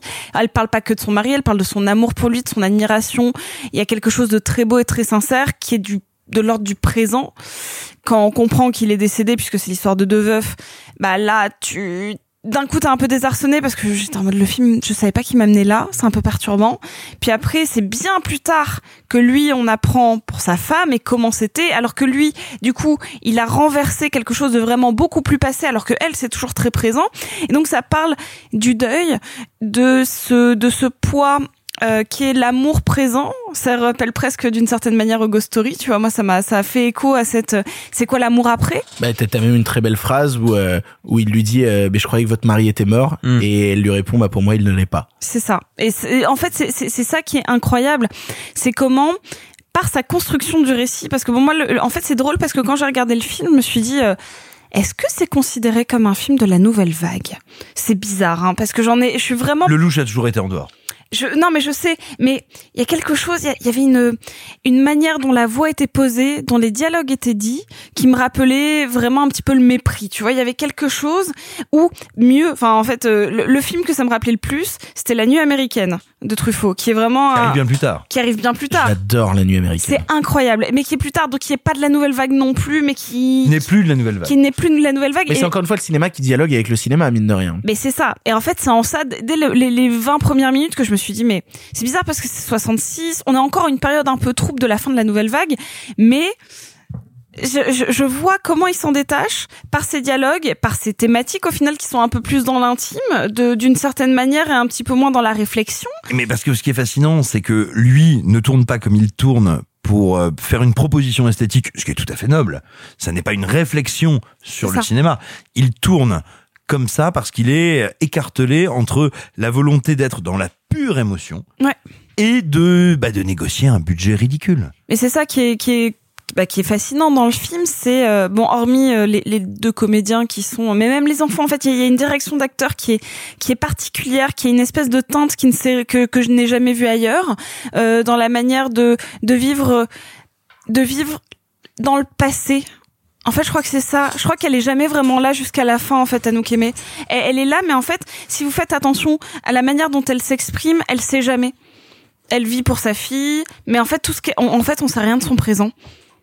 On sait rien. Jus- Jusqu'à cette étreinte finale sur lequel la gare. Jusqu'à cette étreinte finale. Et alors, étreinte finale qui n'est pas prévue parce qu'elle ne sait pas que Jean-Louis Trintignant sera présent sur le quai. Non, sans déconner. Non, elle ne le sait pas. Elle sait qu'elle elle doit sortir du train et marcher. Euh, non, non, non, non, mais fait- c'était une vraie question. Je, je- j'étais Sérieux pas au courant. Non, Ah elle ne le sait pas. Mais, mais non, parce que moi, je, enfin, tu parles de la comédienne ou tu parles du personnage? Je parle de la comédienne. Ah, pardon, bah, moi non plus, je savais pas. Non, Euh, elle non, ne sait pas que Trintignant sera sur le quai, et c'est le voyant qu'elle comprend et que tous deux comprennent, parce que lui non plus, c'est pas du coup ce qui doit se passer, bah que évidemment, ils doivent aller l'un vers l'autre. Et puis en plus, ça s'inscrit encore une fois dans la recherche du réel et dans ouais, l'improvisation, parce que tu le vois que ils ont réduit le dispositif à une seule caméra et que t'as des gens qui sont en train de sortir du train et qui comprennent regardent pas- la caméra. Ils regardent la caméra, ils comprennent pas pourquoi il y a une caméra à cet endroit-là. Même quand le train part au départ, tu vois des gens à l'arrière du train qui font coucou à la caméra. Tu te dis ah ouais d'accord, vous êtes vraiment en train de tourner à l'arrache. Mais, mais c'est tellement étrange en fait, euh, juste pour, pour conclure sur ce rapport au présent et au passé. Lui, il est presque dans l'instantané. C'est pour ça que c'est lui qui est un petit peu plus euh, euh, compulsif dans ses actions, dans sa manière de commander, dans sa manière. Même, il est presque un peu brutal dans sa manière dont il lui parle de Absolument. de, du, du, du cinéma quand il lui dit euh, bah, cette fameuse phrase sur le cinéma. En fait, il n'y a pas de jugement, mais il est quand même un peu agressif. Pourquoi et donc, pensez-vous qu'on ne prend pas le cinéma au sérieux? Mais enfin, je, je sais pas si je m'exprime bien sur ça, mais en tout cas, il y a ce truc où lui, il est très, euh, je vais vers l'avant, mais tu sens qu'il y a un, petit truc qui sonne faux parce que tu sens qu'il est maladroit, et elle, tu sens qu'elle est effacée, jusqu'à ce qu'il triste. et qu'il est triste, et que du coup, le moment où ça va se rétablir, c'est quand tous les deux personnages vont arriver dans le présent. Et c'est pour ça que moi, le, le côté que la couleur soit pour le passé Hmm. me touche vachement. Mais la Même si- couleur est- non, euh, pour moi justement, le noir et blanc est pour le passé et la couleur est pour le présent. Bah et Moi, j'ai encore autre chose. Pour moi, le, le noir et blanc, c'est les scènes en intérieur et euh, le- la couleur en extérieur. Ouais, donc on est d'accord que le changement de pellicule, au final, c'est juste qu'il galérait sur le film et que ça a pas vraiment de sens. Non, pas du tout, c'est pas ça. Au contraire, vous rigolez, on a tous trouvé du sens. Donc Absolument. c'est bien que c'est du sens. Au contraire, c'est que ça te laisse une liberté folle. Et moi, cette scène sur le bateau, Ouais, oui, mais où une ils sont avec liberté les enfants. involontaire, une liberté qui, qui vient de la limitation de budget. Et alors? Mais alors, c'est ce qu'il y a de plus beau, la contrainte dans l'art en soi, c'est vraiment ce qui donne les idées les plus créatives. Et puis ça n'existe, puis ça n'existe pas euh, une, une réalisatrice ou un réalisateur qui, euh, comment dire, qui claquemurerait le discours. Non, au contraire, il construit quelque chose qui te donne suffisamment de liberté pour toi l'investir. Et justement, moi, cette scène sur le bateau où ils sont ensemble, euh, moi j'y vois. Alors après, c'est peut-être dû à mon histoire personnelle, mais moi j'y vois ce qu'est la possibilité de l'amour, de se réunir, de se parler. Et je trouve que c'est un film qui est à la fois d'une modernité et d'un absolu sur qu'est-ce que c'est que le lien à l'autre et comment allons-nous construire en ayant déjà un passé. Je trouve que c'est grandiose. Arthur. Euh, vous avez dit peu ou prou tout ce que je m'étais euh, noté, tout ce que j'avais réfléchi. Euh, non, en fait, euh, en le voyant, je me suis rendu compte que je l'avais déjà vu. J'avais oublié parce que je l'avais vu trop jeune. Et en le revoyant, je me suis rendu compte que je me souvenais plein de choses en fait, et que j'aime beaucoup de choses. Enfin, j'aime beaucoup beaucoup de choses. Vous voyez ce que je veux dire? Oui. Euh, bah déjà pour commencer, j'aime beaucoup la, le- visuellement le film, je le trouve magnifique, Je- autant dans les dans, le- dans les scènes très intimes que dans les trucs très généralistes. J'aime beaucoup le sens qu'il donne aux détails, à cette manière qu'il a de filmer euh, une main sur le dossier d'une chaise qui se rapproche d'un dos, euh, cette manière qu'il a de filmer un visage alors qu'elle a fini sa phrase et que l'autre parle mais on reste sur son visage à elle. J'aime beaucoup cette manière qu'il a de se concentrer sur des petites choses. C'est un cinéma de l'écoute. Ah, Alors, mais même au-delà de l'écoute, euh, pour moi, dans les trucs terrifiants, c'est après la scène de sexe, c'est tous les plans qui sont après la scène de sexe, où tu les vois tous les deux se rhabiller, elle Oh retourner dans la salle de bain, Lui descend- passer un coup de fil. voilà, descendre, euh, descendre euh, à l'hôtel pour Hélène. Il y a quelque chose d'une tristesse folle dans ces plans, moi, qui me bouleverse. Ah ouais. Mais parce que ça arrive à te parler, bah, excuse-moi, je te rends la Non, parole vas-y, tout de suite, mais à te parler aussi de la tristesse de l'amour quand tu ne sais pas si tu vas te donner, si l'autre va se donner. Et parce qu'on se réserve, parce qu'on se préserve, il y a une tristesse terrible de la finitude. Tout est très triste, je trouve, dans ce film au final. Euh, J'aime beaucoup la manière qu'il a aussi de filmer les dialogues euh, en dans la tête. Vous savez, euh, ces moments où on voit Trintignant conduire et on l'entend parler, mais on ne le voit pas. C'est dans, on est dans sa tête. Mais c'est là où on comprend son amour. Et je trouve toutes ces scènes assez brillantes parce qu'en fait, tout passe par la mise en scène. De manière générale, je pense qu'on pourrait vraiment parler longtemps de la mise en scène de ce film, qui est vraiment folle. Euh, bon, j'aime beaucoup les acteurs, ça c'est évident, même si je trouve que Trintignant a un peu des airs de Macron, ce qui me fait un peu peur. Alors Euh, qu'Anouk Aimée, c'est la plus belle femme du monde dans alors le qu'Anouk film. Aimée est vraiment. Je t'emmerde. Alors que Anouk je suis re, re, retombé amoureux d'elle. C'est, enfin, c'est pas possible le charme qui se dégage de, de, de son visage, de son regard, de son sourire, de son rire, de, de, de, de, de elle, en fait. Euh, euh, j'aime beaucoup le fait qu'il y ait quelques instants de vie qui est pas vraiment besoin d'être là, mais qui sont là. Par exemple, une ma scène préférée, je pense que c'est la scène de la samba. Qui a rien à faire là, qui est juste une espèce de faux flashback d'un détail précis de l'ex-mari d'Anouk Aimée, mais qui est d'une beauté, mais incroyable, où on voit juste l'ex-mari d'Anouk Aimée, qui est donc un, un cascadeur, qui est joué par Pierre Barou, qui a voyagé pour apprendre la samba. Et qui joue la samba. Et c'est juste ça. C'est elle qui vit sa vie pendant que lui fait de la musique. Et bah tu vois, moi c'est le genre de truc qui me laisse en dehors. Oh vois. là là. Non, non, non, non, bah, non, non, parce que parfois justement ces petits détails anodins pour moi me sortent du, de la grande histoire et ces petits détails des fois je les trouve un peu inutiles et, euh, et alors j'irai même un peu plus loin. Je trouve que euh, bon, on sait que j'en parlais tout à l'heure que Claude Lelouch a une passion pour les grosses voitures, euh, mais au bout d'un moment, euh, voir Jean-Louis Trintignant pendant 20 minutes faire de la grosse voiture sans que ça raconte rien à part le fait qu'il fasse de la grosse voiture, je suis un peu en dehors du truc. On pourrait en tirer une analyse, bien évidemment, euh, sur l'obsession du personnage principal. On pourrait en, en tirer plein de trucs. C'est juste que moi, tout ce que je retiens à ce moment-là, c'est euh, Jean-Louis Trintignant qui fait de la grosse voiture. Bah, et m'emmerde, quoi. Sur, Ah, le fait qu'ils, sur le fait qu'ils ont des vies à deux vitesses. Euh, et puis après, au-delà de ça, euh, c'est quand même technique, Oh. techniquement très compliqué, j'imagine, à filmer ça à l'époque. Mais c'est, on- très impressionnant quand même. Ouais, mais je, m'en- je m'en fous. Non, parce que justement, moi, ça Bah. me raconte combien, et on a dit que c'était des personnages qui étaient des techniciens de cinéma, ou des techniciens en général, et combien lui, eh bien, essaye de se cacher le désespoir, le néant, et peut-être la possibilité de cette vie et de l'amour à travers la technique, à travers la maîtrise. Et Simon parlait tout à l'heure de la jeunesse du film, mais en fait, du coup, je me suis renseigné et j'irai plus loin que ça. Il fait son cinquième film, qui ne marche pas, qui est un échec. Il fait quoi? Il prend sa voiture, il va le plus vite possible à Deauville pour se vider la tête, et c'est là qu'il a l'idée du film. C'est en allant vite vers Deauville qu'il se dit j'ai envie de raconter l'histoire d'un homme et d'une femme. Et je trouve ça très beau en fait que cette l'histoire de comment il a eu cette idée se transparaisse dans le film. Parce que dans le film, qu'est-ce que c'est qu'autre chose que juste aller vite à Deauville, tu vois? Ce qui est, ce dont on n'a pas parlé aussi, c'est de la simplicité du titre, qui est extrêmement généraliste, pour parler de quelque chose, d'une situation qui est extrêmement peu banale. C'est quand même rare que deux veuves dont leurs enfants sont en pension à Deauville se rencontrent, et qui est malgré tout, pour moi, après je, je sais pas à quel point c'est vrai ou pas, mais est cette espèce de point névralgique de la comédie romantique actuelle et de la bonne comédie romantique. C'est-à-dire que il y a une petite part de moi qui a pas pu m'empêcher de penser à des trucs genre 500 jours ensemble. Je me demandais pas pourquoi il y a un lien qui s'est créé dans ma tête. Mais attends, mais parce que attends, toute la comédie romantique et tout le romanesque au cinéma après 1966 est absolument et vraiment et vous qui nous écoutez enfin non pas croyez-nous mais regardez le film pour vous en rendre compte Mm. est absolument influencé par ce film. Bien sûr. Et en fait, ce que je voulais dire sur quand celui-là s'appelle tout simplement Un homme et une femme, j'ai l'impression que tout ce qui découle pourrait s'appeler du même titre. C'est-à-dire que lui, il a réussi à poser la base de toute la comédie romantique plus tard. Et la comédie romantique, en fait, teintée de, de, de douceur amère. Et en fait, c'est ça, c'est pour ça, en fait, il n'y a pas de vrai point euh, hiérarchique ou, de, ou sanguin avec, euh, avec 500 jours ensemble, mais juste, c'est deux personnes un peu banales qui se retrouvent à des points de leur vie qui pourraient ma- marcher ou qui ne pourraient ne pas marcher en fait. Et ça, ça me, en fait, c'est là que je me suis dit, putain, en fait, ça a tout fondé d'une certaine manière parce que quand on arrive après les grosses comédies romantiques de l'âge d'or ou autres qui sont forcément des gros happy endings ou en fait quand tu as des Jacques Demi qui vont créer de la grosse douleur sur des amours impossibles là t'es pile entre les deux et en fait toute la bonne comédie romantique et pourtant c'est pas un genre que j'aime beaucoup quand elle marche c'est quand ça arrive à saisir cette ça pourrait ne pas marcher sur un cheveu quoi Mais moi, je te dirais, je suis pas quelqu'un qui, qui prétendrait ne pas aimer la comédie romantique. Néanmoins, il y a une proportion notable de ce genre qui m'emmerde parce que j'ai l'impression que justement, elle n'est jamais romantique. Elle ne parle jamais d'amour.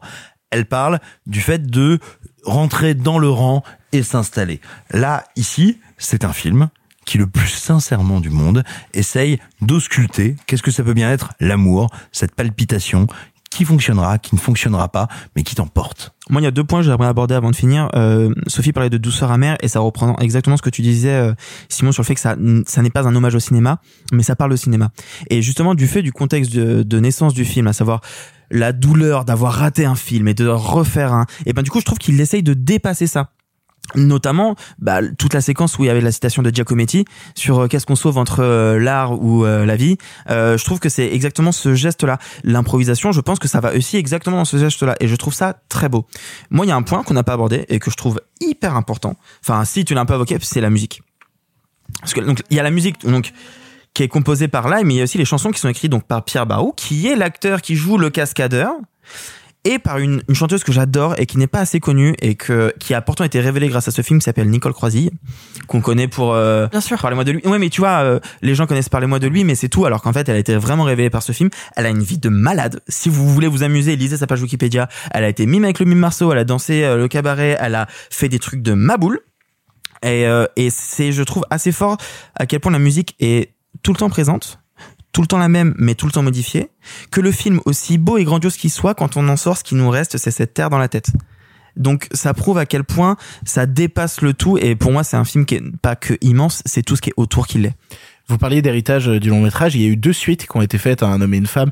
Il y a eu Un homme et une femme 20 ans après. Et il y a eu une suite beaucoup plus récente qui s'appelle Les plus belles années d'une vie où on les a appris littéralement euh, il y a deux ans. Euh, Qu'est-ce qu'elles ont donné ces suites? Parce qu'en fait, quand je vois la fin d'Un homme et une femme, j'ai le sentiment que leur histoire est finie. Quel intérêt de raconter deux fois leur suite? Est-ce que les deux suites en question ont un quelconque intérêt? Alors rapidement, moi je les ai pas vus, je vais laisser Simon parler. Juste à noter que euh, il a rejeté le, le deuxième. hein. Il, Ah bon ouais, ouais, il a fait le deuxième et quelques années plus tard, il fait oh j'aurais peut-être pas dû le faire en fait. Mais il en a quand même fait un troisième, donc. euh, Ouais, je les connais, je déconne les mecs. hein. Euh, non, le, effectivement, le, le deuxième n'est pas très intéressant. Je ne sais pas pourquoi il l'a fait. Je le connais pas en détail. Je l'ai vu. Ça n'est pas un film très intéressant à plein de niveaux. Euh, en revanche, et Dieu sait que je suis un des premiers contempteurs, euh, on va dire, du cinéma récent de Claude Lelouch. Néanmoins, euh, les plus belles années d'une vie qu'il a fait en 2019 est un exercice de dialogue, de dialogue, on on pourrait dire intertextuel, métatextuel, avec le film original, avec ces deux comédiens qui ont vieilli, qui ont vécu des décennies et qui vont parler à leurs personnages, parler à eux-mêmes, se retrouver. Et je te dirais, c'est un des plus beaux films de réconciliation que j'ai jamais vu de ma vie. Et mais je je sais pas comment le dire autrement ou mieux que ça. Euh, si j'arrive jusqu'à l'âge de ces personnages, j'espère que je pourrais vivre quelque chose comme ça. C'est quelque chose de l'ordre de la grâce, c'est-à-dire que je vais pas te dire c'est un chef-d'œuvre, c'est une merveille, il faut absolument le voir, c'est arrangé à côté euh, de Tarkovsky et de non, non c'est pas ça. C'est une expérience de réflexion, de dialogue, de vie extrêmement simple dans sa mise en scène avec ces deux comédiens et il les filme et tu ne sais pas s'il filme les retrouvailles de ces artistes, de ces personnages, mais ça se mêle, ça se mélange et et tu sens que voilà eux trois autour de cette caméra vivent quelque chose d'incroyable et c'est superbe. Vous l'aurez compris, on vous encourage à découvrir Un homme et une femme si vous ne l'avez jamais vu. Le film est disponible en Blu-ray. Il, était ressorti dans des éditions Blu-ray il y a pas longtemps. Il vient de ressortir en édition simple durant ce mois de décembre. Donc il est tout à fait accessible. Vous pouvez le découvrir. Un homme et une femme de Claude Lelouch. Avant qu'on vous parle de euh, L'amour c'est mieux que la vie, euh, qui sortira dans quelques semaines. C'est ainsi que se termine ce 73e épisode de Pardon le cinéma 73. J'ai rien sur 73. C'est terrible. J'ai pas d'évidence qui me viennent sur 73. L'année 73, euh, on aurait Alexis ici qui nous dirait quel James Bond est sorti en 73, mais euh, nous ne l'avons pas. Alors 73, c'est la Savoie. De quoi c'est la Savoie? Le départ.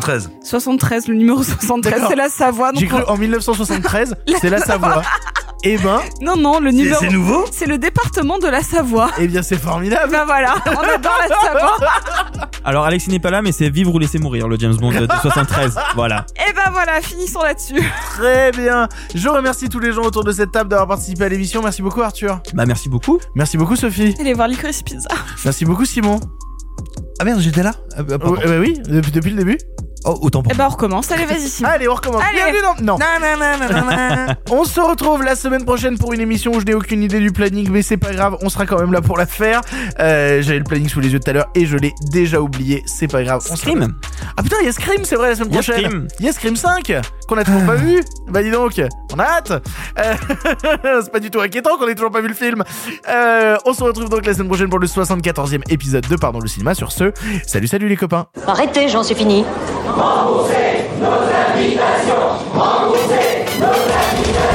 Qu'allons-nous faire par Osiris Essayons de nous voir la semaine prochaine pour déjeuner, et puis vous me montrerez votre clocher. Le cinéma fait de toi un bon gamin Et que c'est quoi? Maintenant c'est fini, va falloir rentrer.